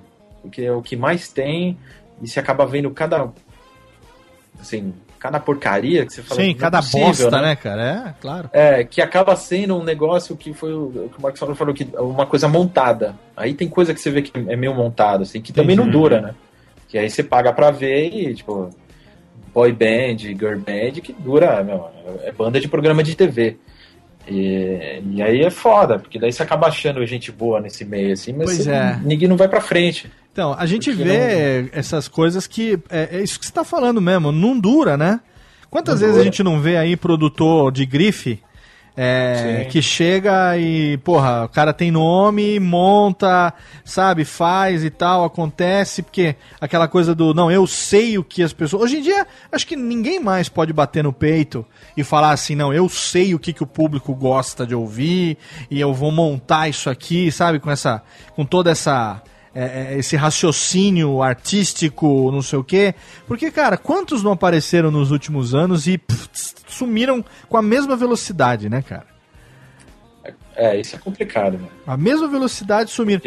Pra subir é fácil, não é. Não é. Hoje assim você consegue, assim, é- esse negócio de internet, o cara, você, você vai pra um. Só que aí, meu, a hora que cai, bicho, é foda. E, e cai nego grande, assim. Você vê os caras se matando aí, bicho. Com certeza. É que nego vê. que chega. É foda, meu. Ninguém não, é muito foda lidar com isso. Você lidar com. Porque ao mesmo tempo que ela te dá a fama, né? Sim. Te dá esse puta glamour, que você é isso, que você é aquilo, que você vai não sei aonde.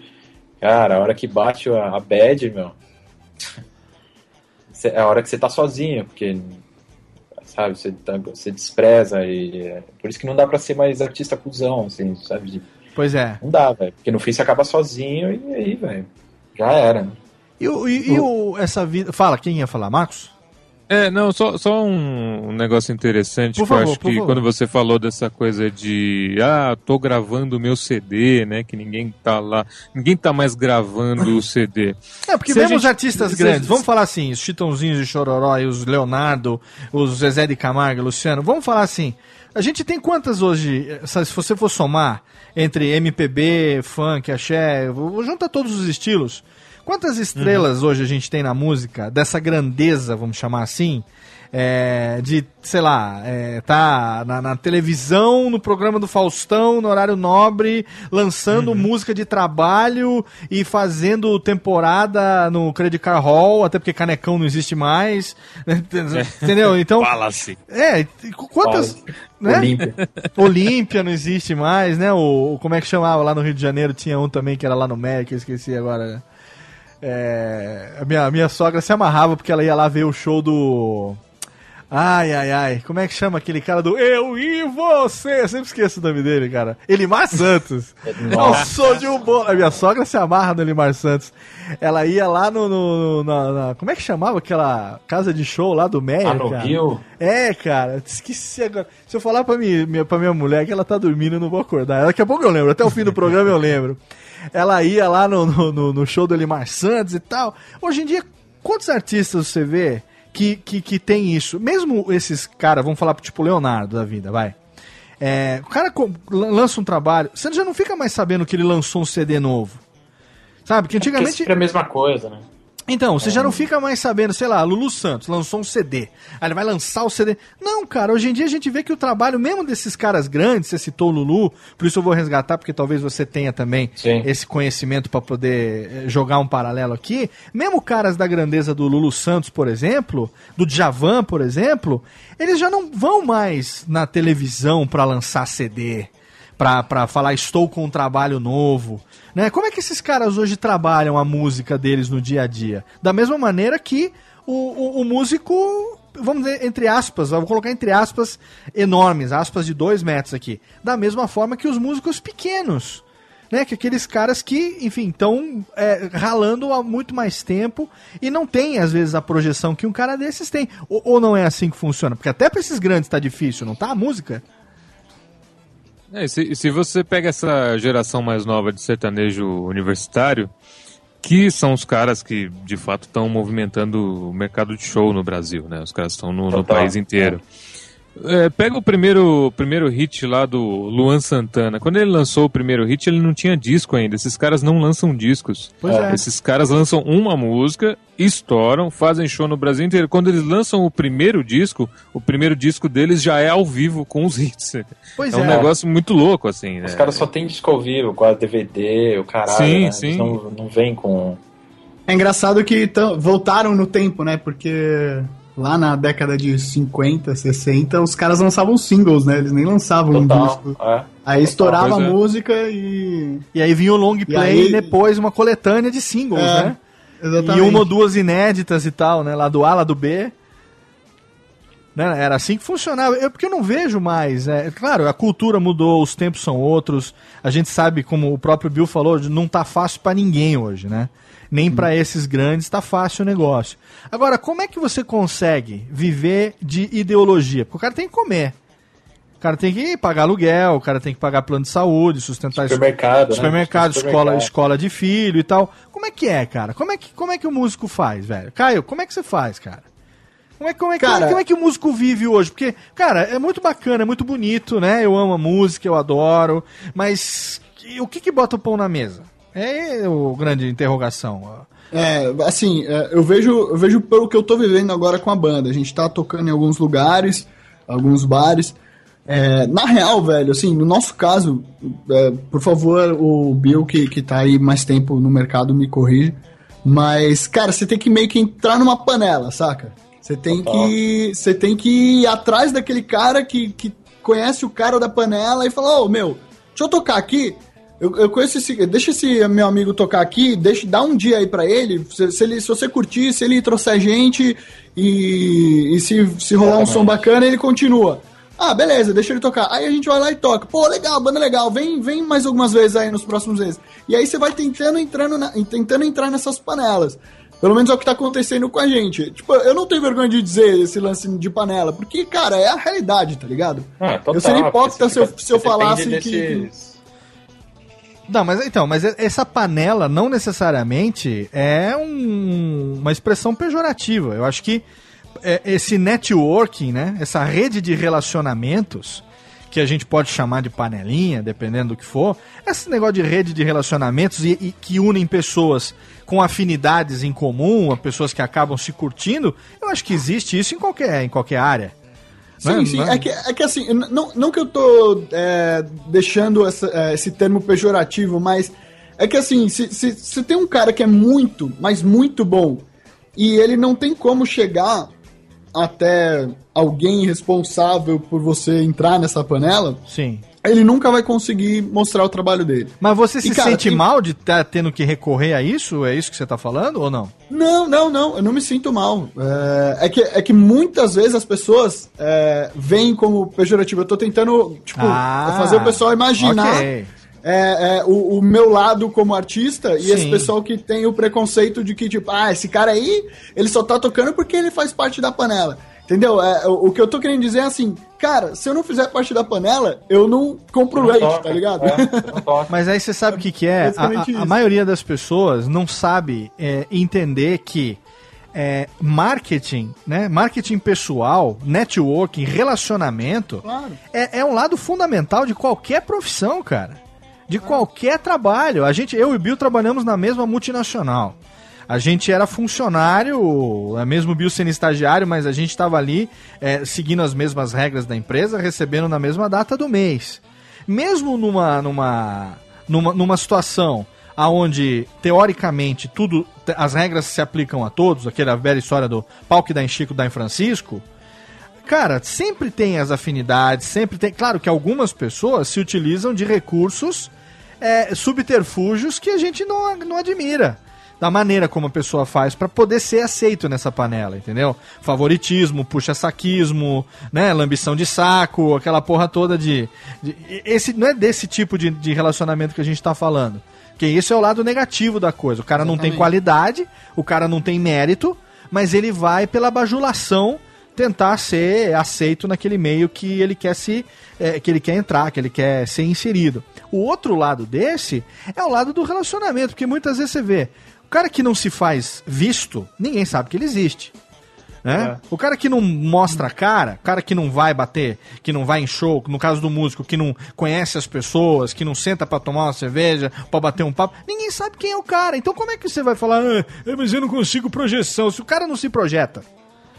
Entendeu? Então eu acho que isso é, é totalmente normal. As pessoas é que têm um preconceito errado de achar muitas vezes que aquele cara que tá se esforçando pra caralho e tá começando a ser aceito naquele meio, ele é um vendido, né? Ele tá ali, sabe? Ah, tá- olha ali, agora já foi, já, como é que é? Já traiu o movimento. Já tra- É, mas isso vai, isso É, vai é sempre. saco. Isso aí é, não tem jeito. Tipo, eu tô com o André, o André tem 30 anos de sepultura, bicho. Os caras tá falando cada merda que você não acredita.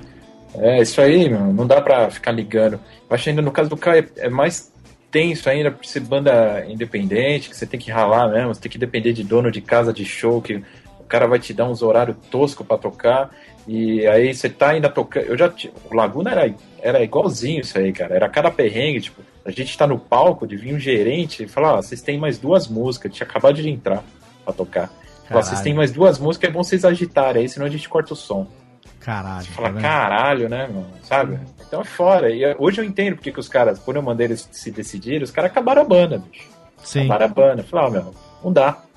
Então é, é foda, porque é, esse ainda, esse, esse, esse meio que é mais totalmente dependente, que você depende de, assim, de abrir, é, abrir show de outras bandas e não sei o que, e aí você fala com um, fala com outro. Eu tô com uma banda agora aí, o Manushi, que tá nessa pegada, assim, é, que eu acabei pegando para compensar o Laguna, mas um negócio pessoal meu, assim, de fazer rolar, porque eu quero fazer rolar.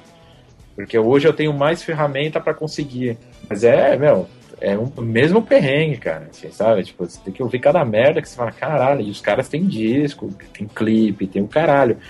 Então é, é foda, assim. E quem tá de fora não tem noção, porque ninguém só quer ir pra balada pra cantar, pra dançar, É, pra encher a é. A gente tá lá, meu, tipo, passando o som à tarde, o som de merda, é, é, o lugar é podre, o camarim tem cheio de barata, a comida é tudo uma bosta. Quando tem camarim. né? Quando tem camarim, né, meu? E, tipo, o equipamento da casa é sempre um lixo. E você tem que ir lá, meu, destruir, né? Tem que ir lá chegar e tocar. Então o neguinho vai sempre falar, ah, esses caras aí são isso, quer pegar outra, mulher. cara, É. sábado, sábado agora, posso até dar um exemplo, a gente foi fazer um show que e foi num evento e, cara, atrasou tudo, assim, atrasou tudo. O, cara do som atrasou, aí teve que montar o som correndo, aí tinham quatro bandas, as quatro bandas iam passar, a gente ia abrir e, e, e no que a gente ia abrir, velho, o cara falou assim, olha, fudeu, É, vocês querem tocar? Cara, a gente quer, claro, né, pô, a gente quer mostrar nosso trampo. Então, ó, vocês não vão conseguir passar som. Velho, foi na raça, tá ligado? Caralho. A gente, a gente é não sou- a gente não ouviu nada, a gente a gente tocou na raça, velho. Foi tipo pura raça. Galera que tava lá embaixo falou, pô, foi legal pra caramba, não sei o que, não sei o que lá, mas, mano, você tá, não tá tocando com tesão, tá ligado? É, você tá não fez o negócio. lá. É, você não, você não sabe se tá, tá legal, porque você não tá se ouvindo, você não, não, não consegue ver a reação das pessoas, porque é, tá meio longe, tá meio escuro, aí você acha que você tá indo mal, aí você não sabe o que, que seus brothers estão pensando, aí você faz aquele show mó na brocha, e você fala, pô, que merda, foi uma merda de show. Aí o galera lá, oh, que da hora, velho, vocês tocam muito. É, é muito louco.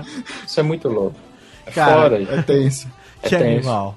Vamos fazer o seguinte, vamos pro nosso segundo intervalinho, fazer um xixizinho, tomar uma água, você que tá ouvindo aí no seu smartphone, você não para, lógico, né? Bota o, o telefone no bolso e vai mijar, cuidado pra não derrubar o microfone nas privadas. É, tomar uns gorós se quiser, você que tá aí no serviço, matando o serviço, né? Escondido do chefe, eu sei, eu já fiz isso, cara, eu já fiz muito isso também. Não se preocupe não, porque ninguém vai te mandar embora, ou vai também, não sei, foda-se. Daqui a pouco a gente volta, já já tem mais. Radiofobia. Radiofobia.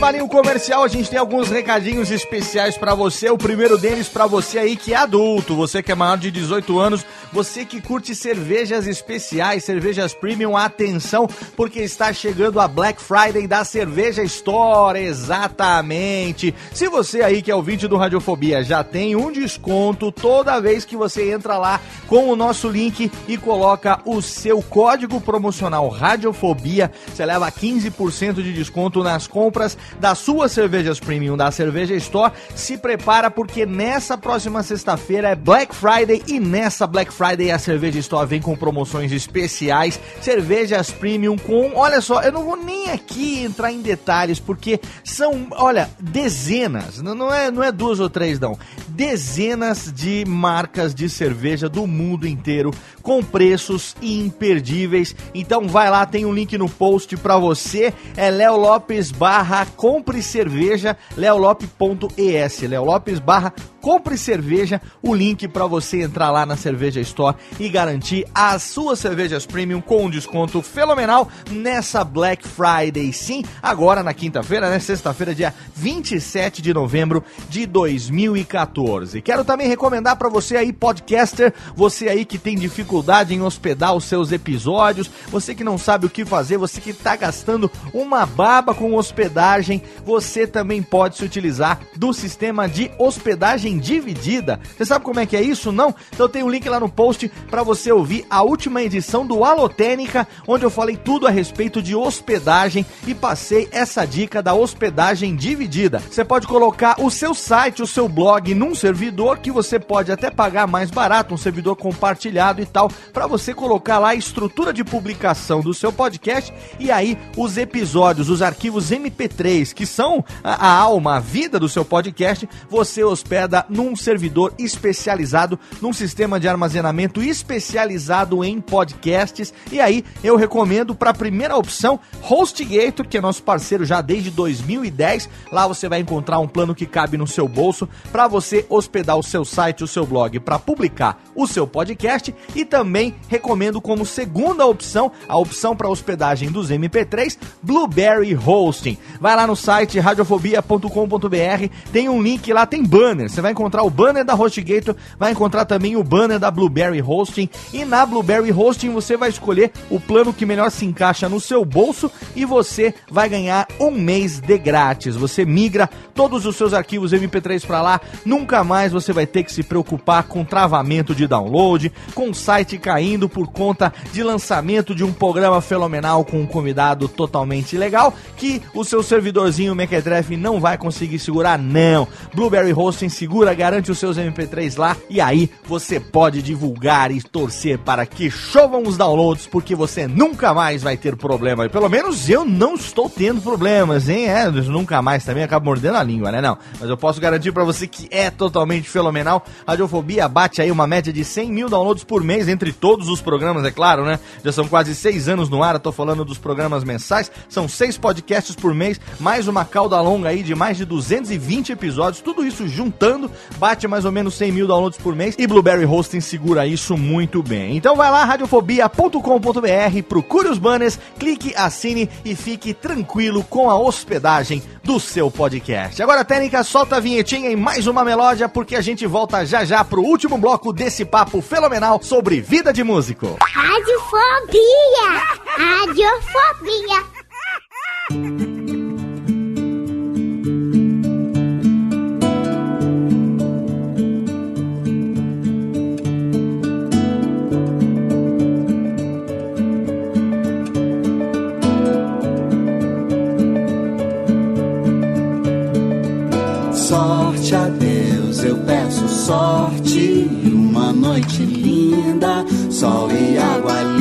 e mais. Sonho meu, eu peço sonho enquanto é tempo ainda. Porque tudo brinca e vai. Vai-se por um mundo por você e eu. Estrelas chegam junto, o sol se perdeu. Nesses olhos fundos, nesses olhos teus, uma cidade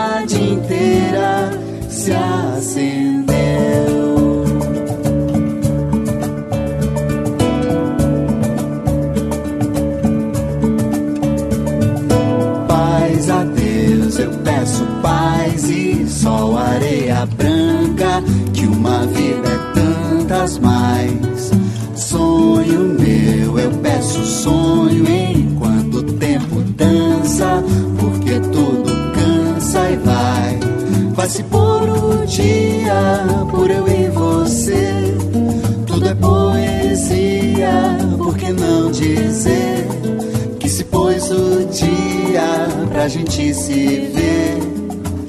E essa cidade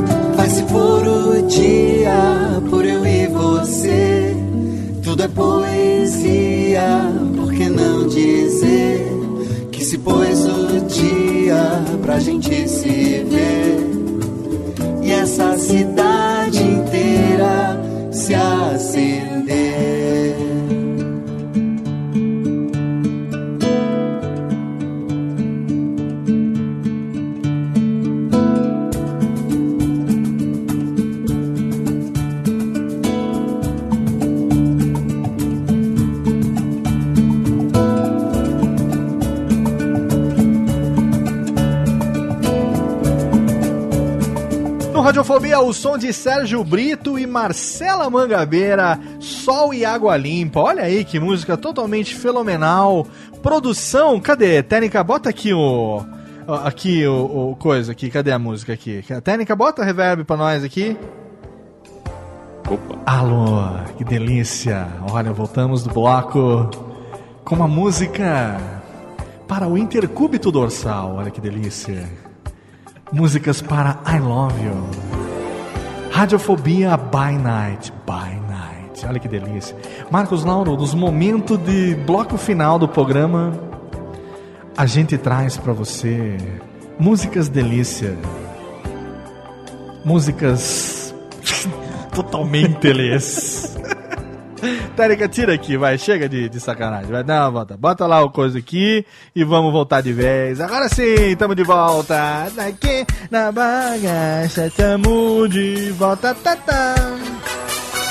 Tamo de volta, você também, né? Tamo, né? One, two, three, let's go tonight. Aí, Rubens e Jorge, batam palmas, seus pequenos anãs, seus pequenos upalumpas. Porque nós estamos no bloco derradeiro de um Radiofobia totalmente fenomenal, falando com meus amigos hoje sobre vida de musicians. Musicians, pessoas que vivem de música, pessoas que, que comem os brioches. As pessoas que tomam café com café olé, olha que chique. Café olé. As pessoas que pedem toalhas brancas e whisky 18 anos. 240 no camarim. toalhas brancas. 242 Quentes. toalhas E quentes. MMs vermelhos, só MMs vermelhos. Só memes vermelhos. Puff cor fúcsia para esticar os pés. É, um echarpes para enrolar no dedão. Muito bem. Você que está aí, meu pequeno ouvinte, você quer saber se a vida de músico é além do mimimi, da reclamação e da vida de pão de forma que você está achando? Não. Existe também os nhecunhecos, fuki-fukias. Ah, como é que é, Tênica? Cadê? Cadê? Tênica, acorda aí, ô. Tira o dedo. Isso, vai, aperta o botão. É, ô. Ah, que delícia, entuchadas. Como é que é, hein, meninos? O pessoal acha que músico é, né, né, vida boa, fazer show, ganhar cachê bom, comer a mulherada, né? E vocês estão dizendo que na verdade não é nada disso, que é uma grande bosta. Eu não, eu não vi ainda isso aí. né? Então. Na verdade, eu tô nessa, trabalhando só pra tentar achar isso aí, mas ainda não. Eu, eu, eu tô comendo um pessoal aí. Tá comendo o pessoal aí, né? Rafinha Bastos. Cadê? Beijão pra você nesse momento. Não sei quem tá comendo quem, só me diz. Me disseram que, né? Eu tô sabendo aí alguma coisa. Mas ó, me digam o seguinte: vocês que vivem aí nesse meio, grande. Hoje a gente tem muita gente hoje, né, que quer viver de música. E a gente sabe que não tá fácil, né? Eu acho que se for perguntar pra vocês, vocês diriam o quê? Desista. Vá, vá estudar. Vá plantar mandioca, fazer qualquer outra coisa. Ou vocês acham que ainda vale a pena o cara que é apaixonado por música, que o cara que, sei lá, canta, toca um instrumento, ou mesmo gosta de, de, de tocar, mixar e tal. Vale a pena o cara começar a ralar, procurar na noite lugar para ele trabalhar? Qual o conselho de vocês ainda? Mesmo em meio a toda dificuldade, é, vocês se arrependem de alguma coisa que vocês é, tenham feito? Vocês estão felizes, estão desiludidos? Compartilhem conosco. Suas vidas. Vamos aqui um momento Gabi Gabriela agora. Por quê? Hã? Que, que, que, que, que, que, que? Criançada deve tocar no violão, bater o tambor e buscar ser feliz? Ou é melhor fazer o Enem? Cara, o cara eu- tem que. Eu, eu acho que o cara tem que acreditar, meu. É, puta, não tem muita, muito drama, assim. O cara tá afim, se ele acredita, se ele acha que ele é bom, se ele acha que ele pode mostrar pra alguém, que possa fazer diferença na vida de alguém, eu acho que o cara deve seguir. Hoje eu acabo recebendo muita coisa, material pra caralho aqui, de um monte de gente, cantora, então chove de. E aí você escuta um, você escuta outro, que você até acha que possa valer e tal. Sou sempre muito claro, eu falo, ah, meu, você tá afim de fazer? Você tá afim de investir? Ah, que eu tô dependendo disso, porque eu estudo e eu- aí eu faço à noite, eu sou enfermeira. Falar, ah, filha, é assim, meu, ou você se dedica, é como qualquer outro trabalho, eu acho. Só que esse tem esse, é, esse o lance todo de ser muito difícil e de ser uma né, podre, e teste do sofá e o caralho. Mas eu acho que não tem muito erro. Eu, eu acho que eu bato muito nessa tecla, assim, você tem que acreditar, né, no teu trampo. É, ouvir o que, que, o que o teu som é uma bosta, que ninguém não vai gostar, é o que mais você vai, vai ouvir, mas uma hora é uma porta que vai vir e, e você pode acabar entrando nela e ela vai te levar para outros lugares que às vezes você nem imagina, porque você acaba hoje tem muito esse lance de é, você acaba é, mentalizando muita coisa que, tipo, ah, eu quero ser a Mariah Carey, eu quero ser tipo a Jennifer Lopez, né? Então você fica vendo aquilo, né? Elas também vivem num glamour que tipo, não existe, né? Sim. Então é muito Então já você tem que começar da onde você tá, né? E aí isso é um It's a long way to the top if you wanna rock and roll. Olha aí, Simples. é fenomenal, É hein? Fenomenal. Né? É basicamente isso, cara. Não tem muito, muito erro. Assim. Você falou o lance da porta, eu imaginei se fosse o seu primo falando, ele falou assim, ah, e aí o dia vai vir uma porta e vai bater na tua cara.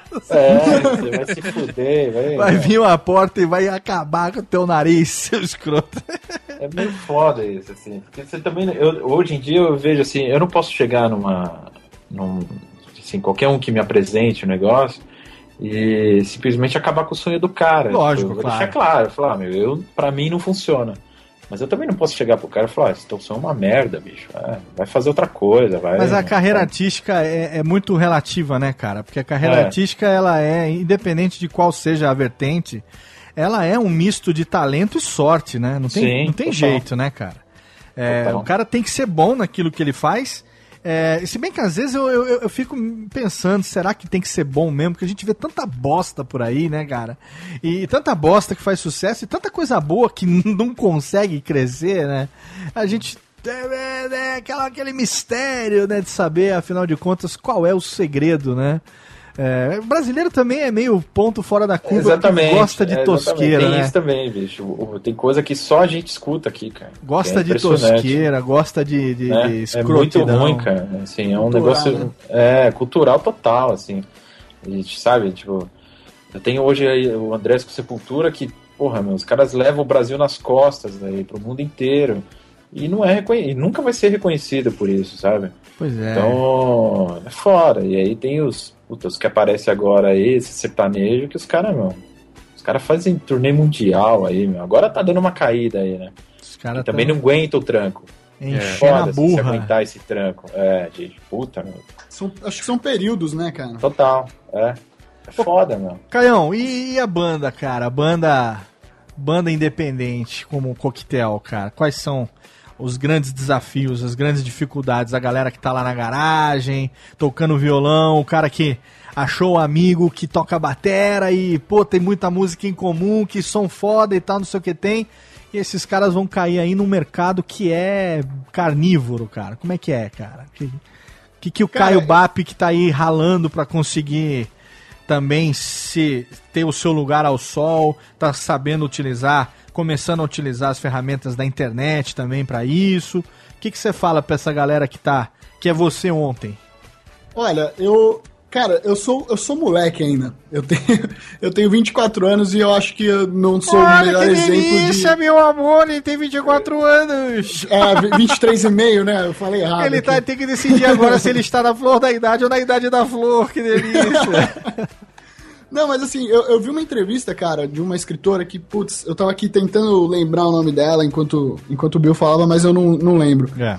É, que eu achei muito legal, cara. Ela escreveu um livro sobre, sobre o que você ama fazer e sobre dons, talentos, enfim. E, e ela falou que, cara, trabalhar com o que você tem de, de dom, talento é a melhor coisa que tem. Isso, isso é clichê, né? Mas, Claro. Mas eu achei legal, cara, que eu não, eu não vou saber falar na ordem certa, mas eu achei legal que ela falou uma parada assim. Se você gosta muito de uma coisa, se você sabe que você tem é, um dom, um talento pra fazer alguma coisa, é, você precisa assumir.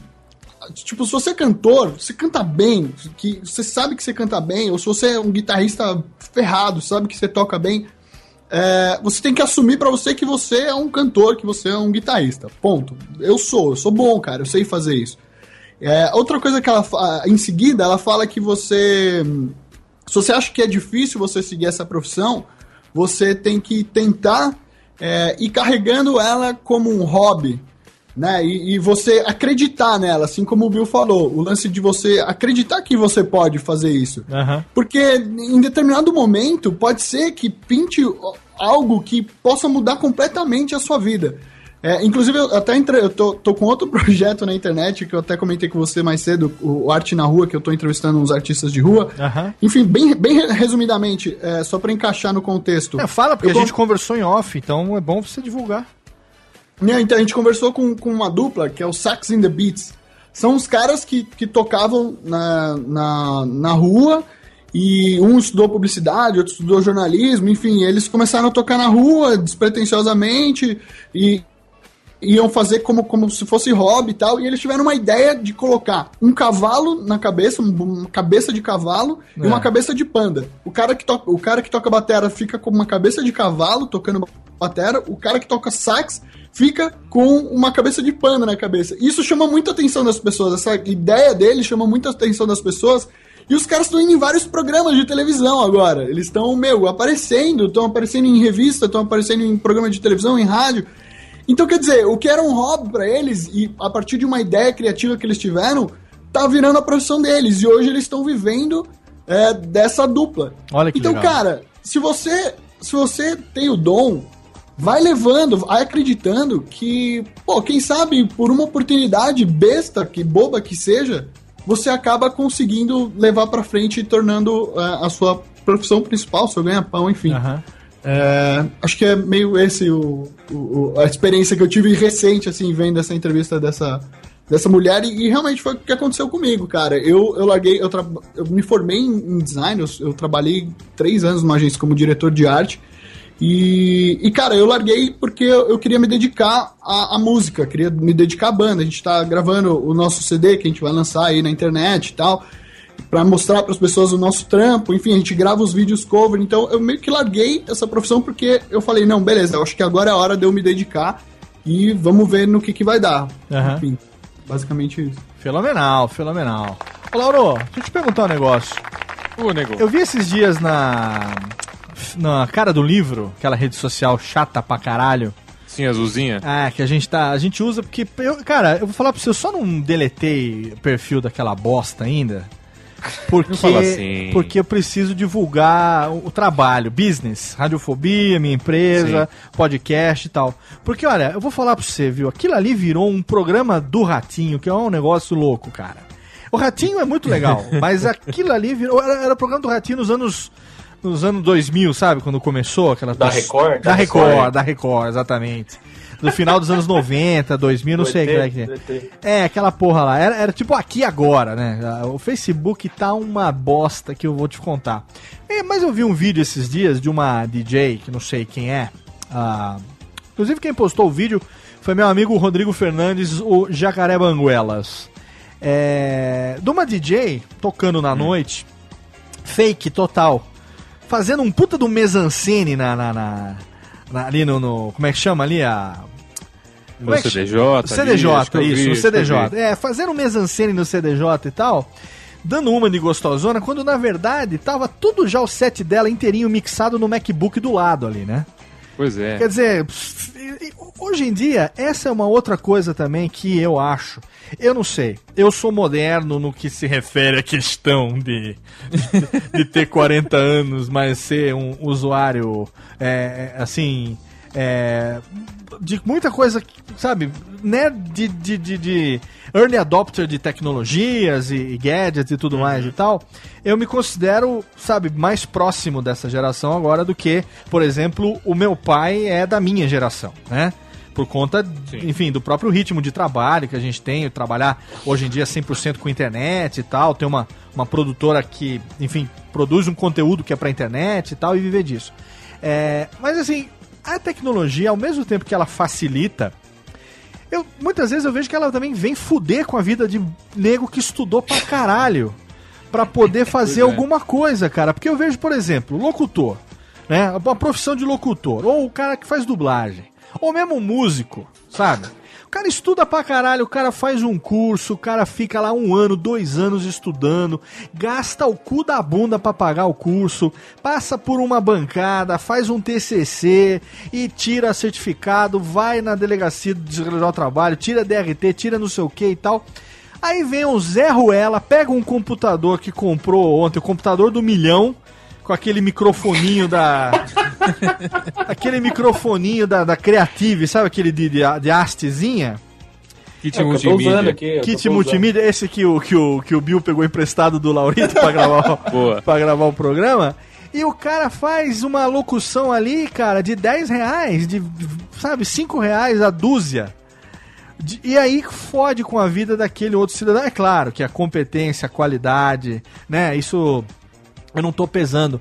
Mas eu vejo muito na vida do músico também, né, cara? Quanta gente hoje em dia não produz é, coisas muito boas com equipamento de baixo custo, equipamento doméstico, e quanta gente não produz uma grande montanha de bosta.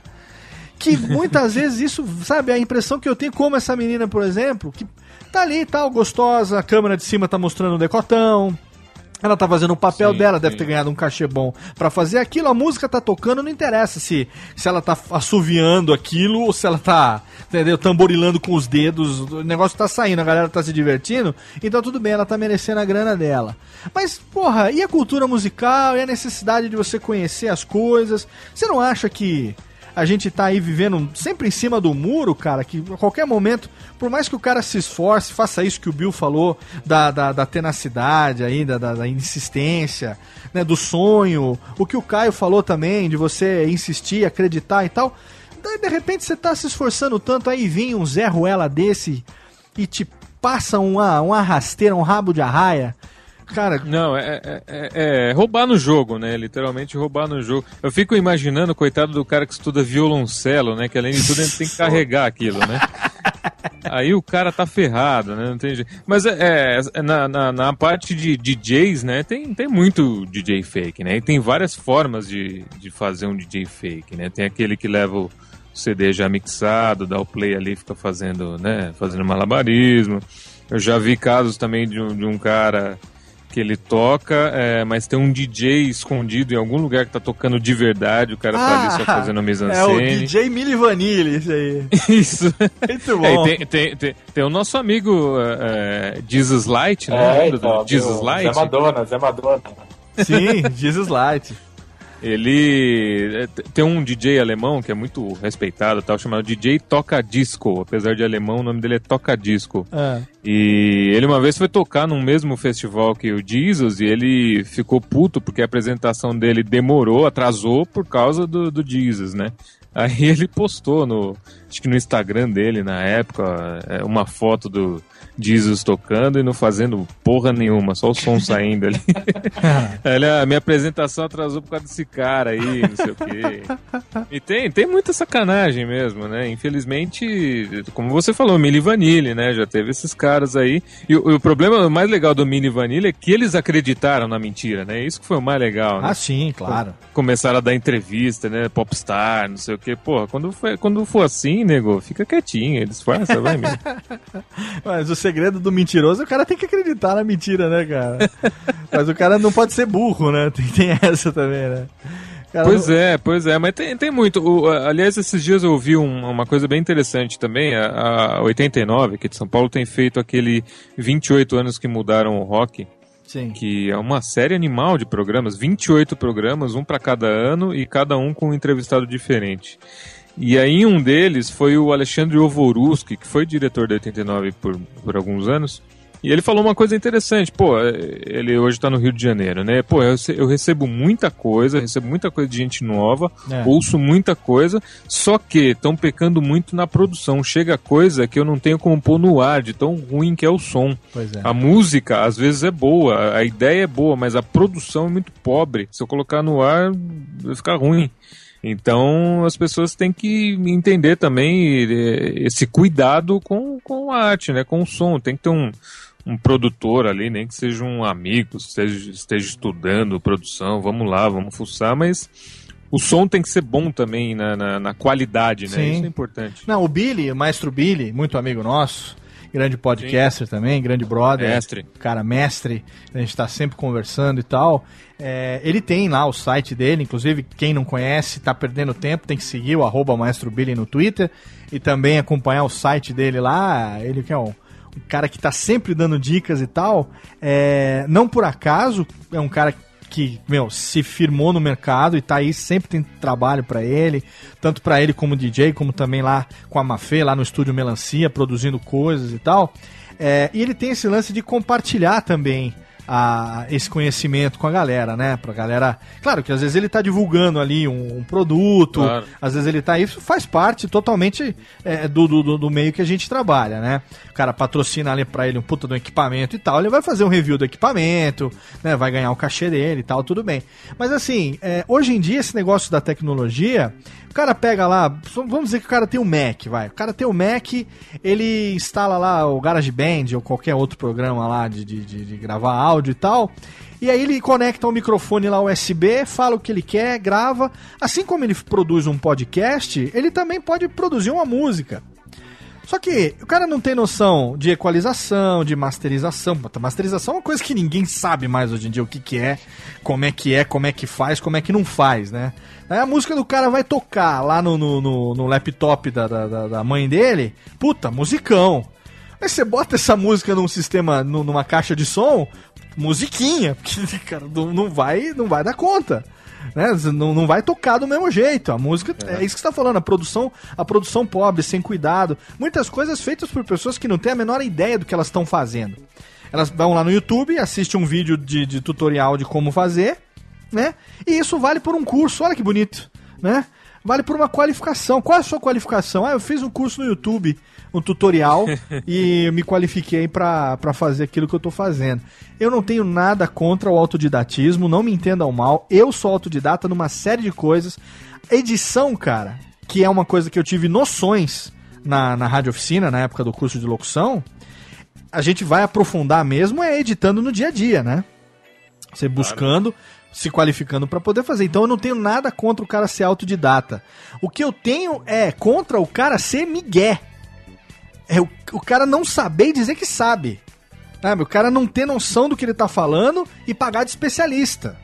E tá muito- lotado disso. Puta que pariu, cara. E como é que a gente combate esse povo? Com, com qualidade? Com te- técnica profissional? Com talento? Como é que a gente, como é que a gente se firma Isso também não dura, né? no mercado com coisa, esses isso caras, não hein? dura, né?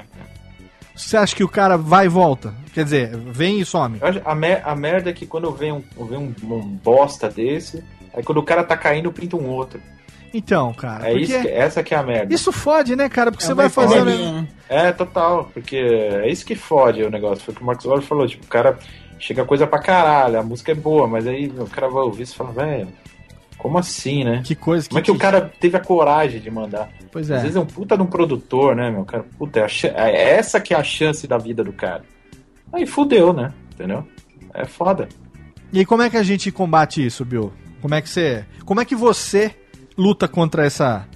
Esse, esse câncer? Ah, Olha só. cara, eu ganho na qualidade, né?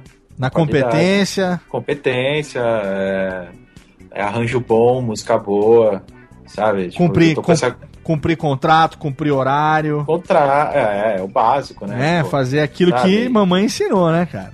É, e se juntar com gente que também tá na, na mesma do- linha Gente do bem. e, sabe, e, e batalhar, mano, porque é, um, é tipo um câncer. Pois é, então, Foda, isso que eu falei. É uma célula doente que contamina e quando você vai ver, porque para as pessoas é muito mais fácil, né? Você se deixar levar por alguém que tá fazendo sacanagem e aprender aquilo e, e- se- e se tornar um do que o esforço daquele cara que faz direito. E aparentemente ele só se fode, né, cara? Porque E isso me lembrou, cara, isso me lembrou muito um negócio que o Jimmy fala. O Jimmy é o, o guitarrista da banda e ele também é produtor, ele tá produzindo as nossas coisas. E eu acho que o Bill vai concordar comigo. É, é que muita gente tem o lance desse do Miguel, né? Que você fala. É? Ah, relaxa, isso daí a gente, a gente resolve na mix. É. Mas, mano, se você resolve, se você faz uma gravação, velho, se você grava a parada cru, bruto, bem feito, saca? Com, com os mínimos de detalhes possíveis. Sim. Você pode parecer até meio mala, assim, metódico pra caramba, perfeccionista. Mas se você consegue fazer uma parada bem feita na, na gravação, velho, não tem jeito. Começou É. no básico, é, é isso que o Bill falou, né? Fe- fez o básico bem feito, tá, tá- É exatamente isso, tá ligado? Se você estiver fazendo o básico direito, bem feito, bonito, com detalhe, velho, não, tem pra ninguém. É isso na minha eu- opinião. Não, mas é isso mesmo. É isso que eu falo também com relação à minha realidade, que é a realidade do podcast, né?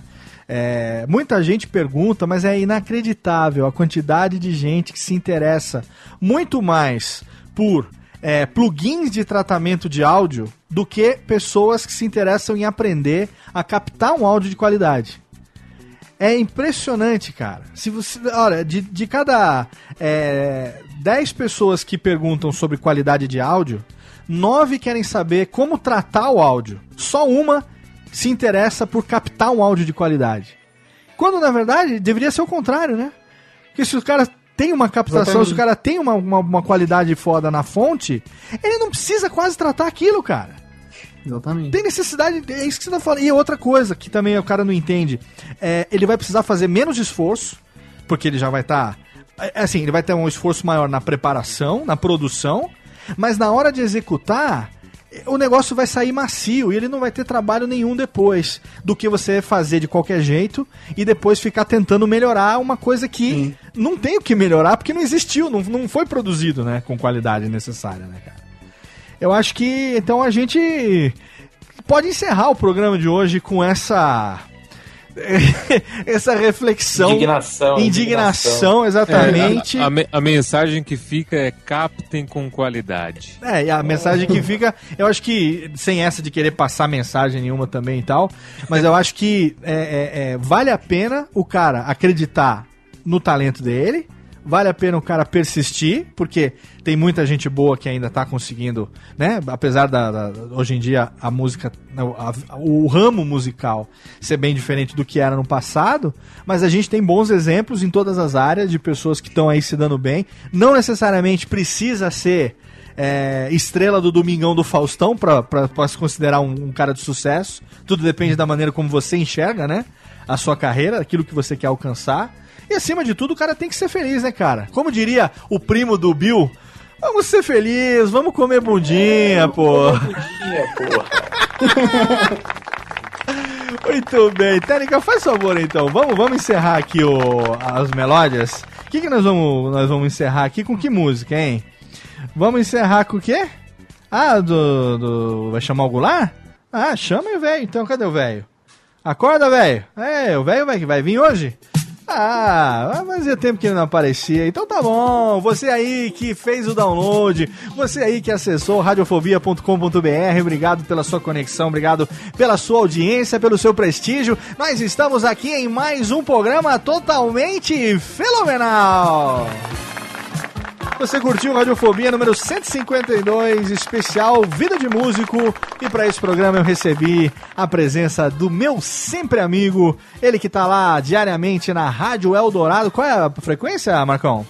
107,3 São Paulo. São Paulo, você aí pode assistir, você pode ouvir pela internet, pode ouvir aí pelo TuneIn, né? Pelos vários sites. Também. Marcos Lauro Aplicativos. na aplicativo da Rádio Eldorado nos smartphones. Marcos Lauro, meu amigão, obrigado. Obrigado, Léo. Mais uma vez, você sabe que quando o assunto é música, a gente está sempre presente, porque, enfim, indiretamente eu também vivo de música, né? Com Por que não? certeza. Então, Não, estamos dire- aí. Diretamente, cara. Diretamente. Você tá ali, você discoteca, né? Você micha. Olha, faz as michagens. Eu mixo ao vivo, é coisa incrível. você faz as michagens ao vivo, apresenta os programas, os cantores, as melódias lá nas Rádio Dourado, uma das rádios de mais garbo, elegância e gabardine que nós temos no, no Brasil, né? Que tem todo um histórico, né? Sim, É. claro, uma rádio desde 58 no ar. Do grupo Stablons. Grupo Estábulo de São Paulo. Estábulo de São Paulo. E tem jabaques ou só abraço na boca de todos?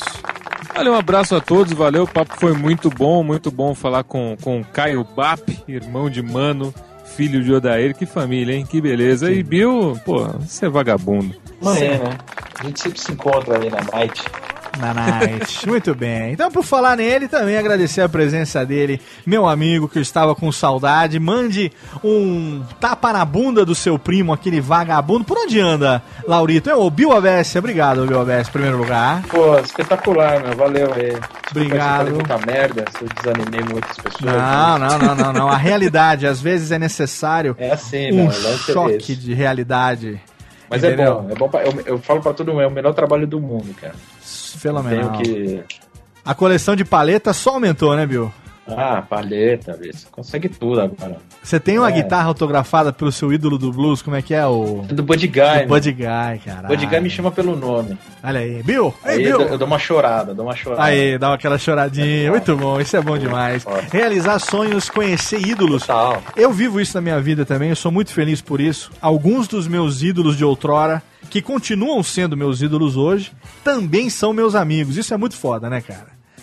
Isso é Puta, pagável. impagável, impagável. Ô, Bill, agora, jabá aí pra você, onde é que o pessoal que você quer, tem algum, alguém aí, algum trabalho, alguma É, coisa? não, Faz é aí. só falar os que eu tenho na manga aí. eh, Marina de la Riva, Sérgio Brito, dos Titãs, uh, Kisser, do Sepultura. Olha aí. E aí tem uma banda nova chama Manush, que é muito boa. Excelente. Tem uma menina lá do Rio que chama Marcela Mangabeira, que cantou com o Brito agora. Tô aí, com o Brito. Fenomenal, voz suave, muito começando a, afinada. a trabalhar ela direito.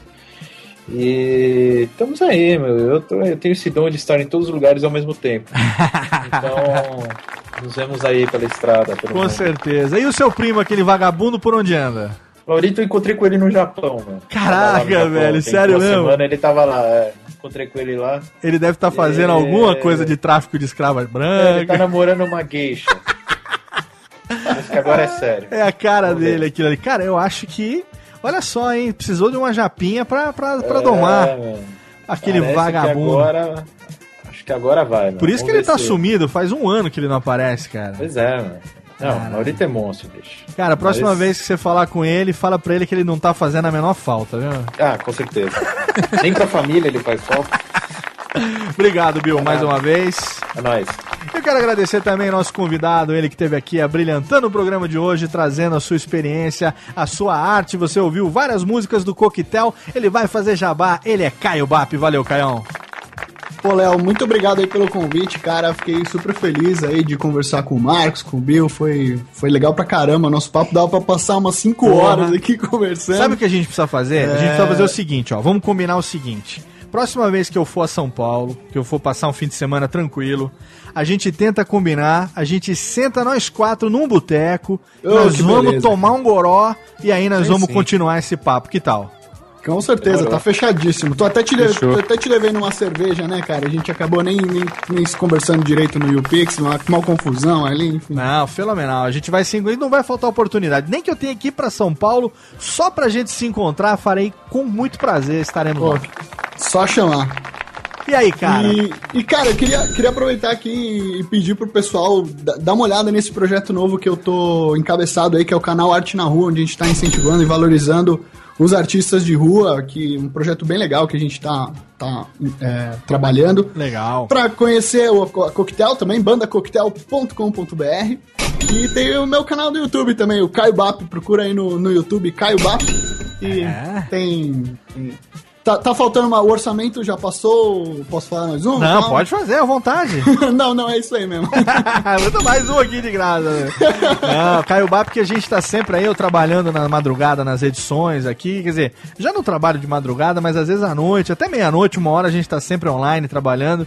E aí, às vezes, o Caião entra lá com as, a- as versões ali ao vivo, fazendo os covers e tal. A galera pede, ele toca, faz um hangout. Eu acho muito foda. Recomendo pra caralho. Não é só porque é meu amigo, se tornou meu amigo esse ano, não, que a gente se conheceu por conta da gravação com o pai dele, mas a gente teve uma afinidade imediata. Acho que, né, gente boa, a gente acaba realmente se atraindo, se unindo. E, cara, acima de tudo, meu, sou seu fã, gosto muito do seu trabalho. É uma honra ter você aqui com a gente hoje, cara. Obrigadão pelo convite de novo. Mais uma vez, obrigado a você, querido ouvinte, você delicinha que fez o download. Você já sabe, radiofobia.com.br. A cada duas semanas tem um podcast bonitinho pra você. Intercalado tem também a Lotênica. De vez em quando o Classics também dá as caras. Também tem Almir Marques Entrevista. Aguarde, porque em 2015 temos muitas novidades e agora dezembro tá chegando. É o mês dos crossovers. Aguarde, porque a gente tem na manga aqui a surubinha de Natal e a surubinha de Ano Novo, com dois podcasts muito bacanas pedidos pela galera. Você não perde por esperar. E você já sabe, plante uma- um, um filho, escreva uma árvore, grave um livro e até logo. Vai, maestro! Tchau!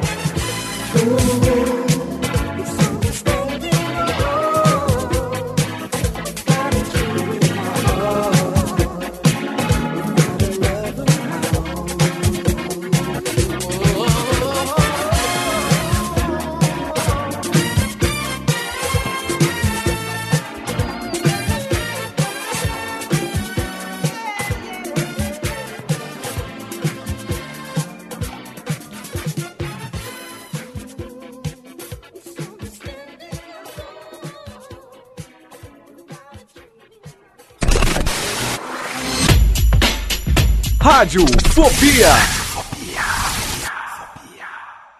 Este podcast foi produzido por Radiofobia, podcast e multimídia. Oi, eu sou Antônio Viviani e quero convidar você a ouvir o nosso podcast Voz Off. Desde julho de 2017, eu e meu amigo Nicola Lauleta temos o prazer de conversar com as grandes vozes do rádio, da TV e da publicidade do Brasil e trazer suas histórias até você. Se você, como nós, é apaixonado por locução, acesse vozoff.com.br e acompanhe nossos episódios aqui na Radiofobia Podcast Network.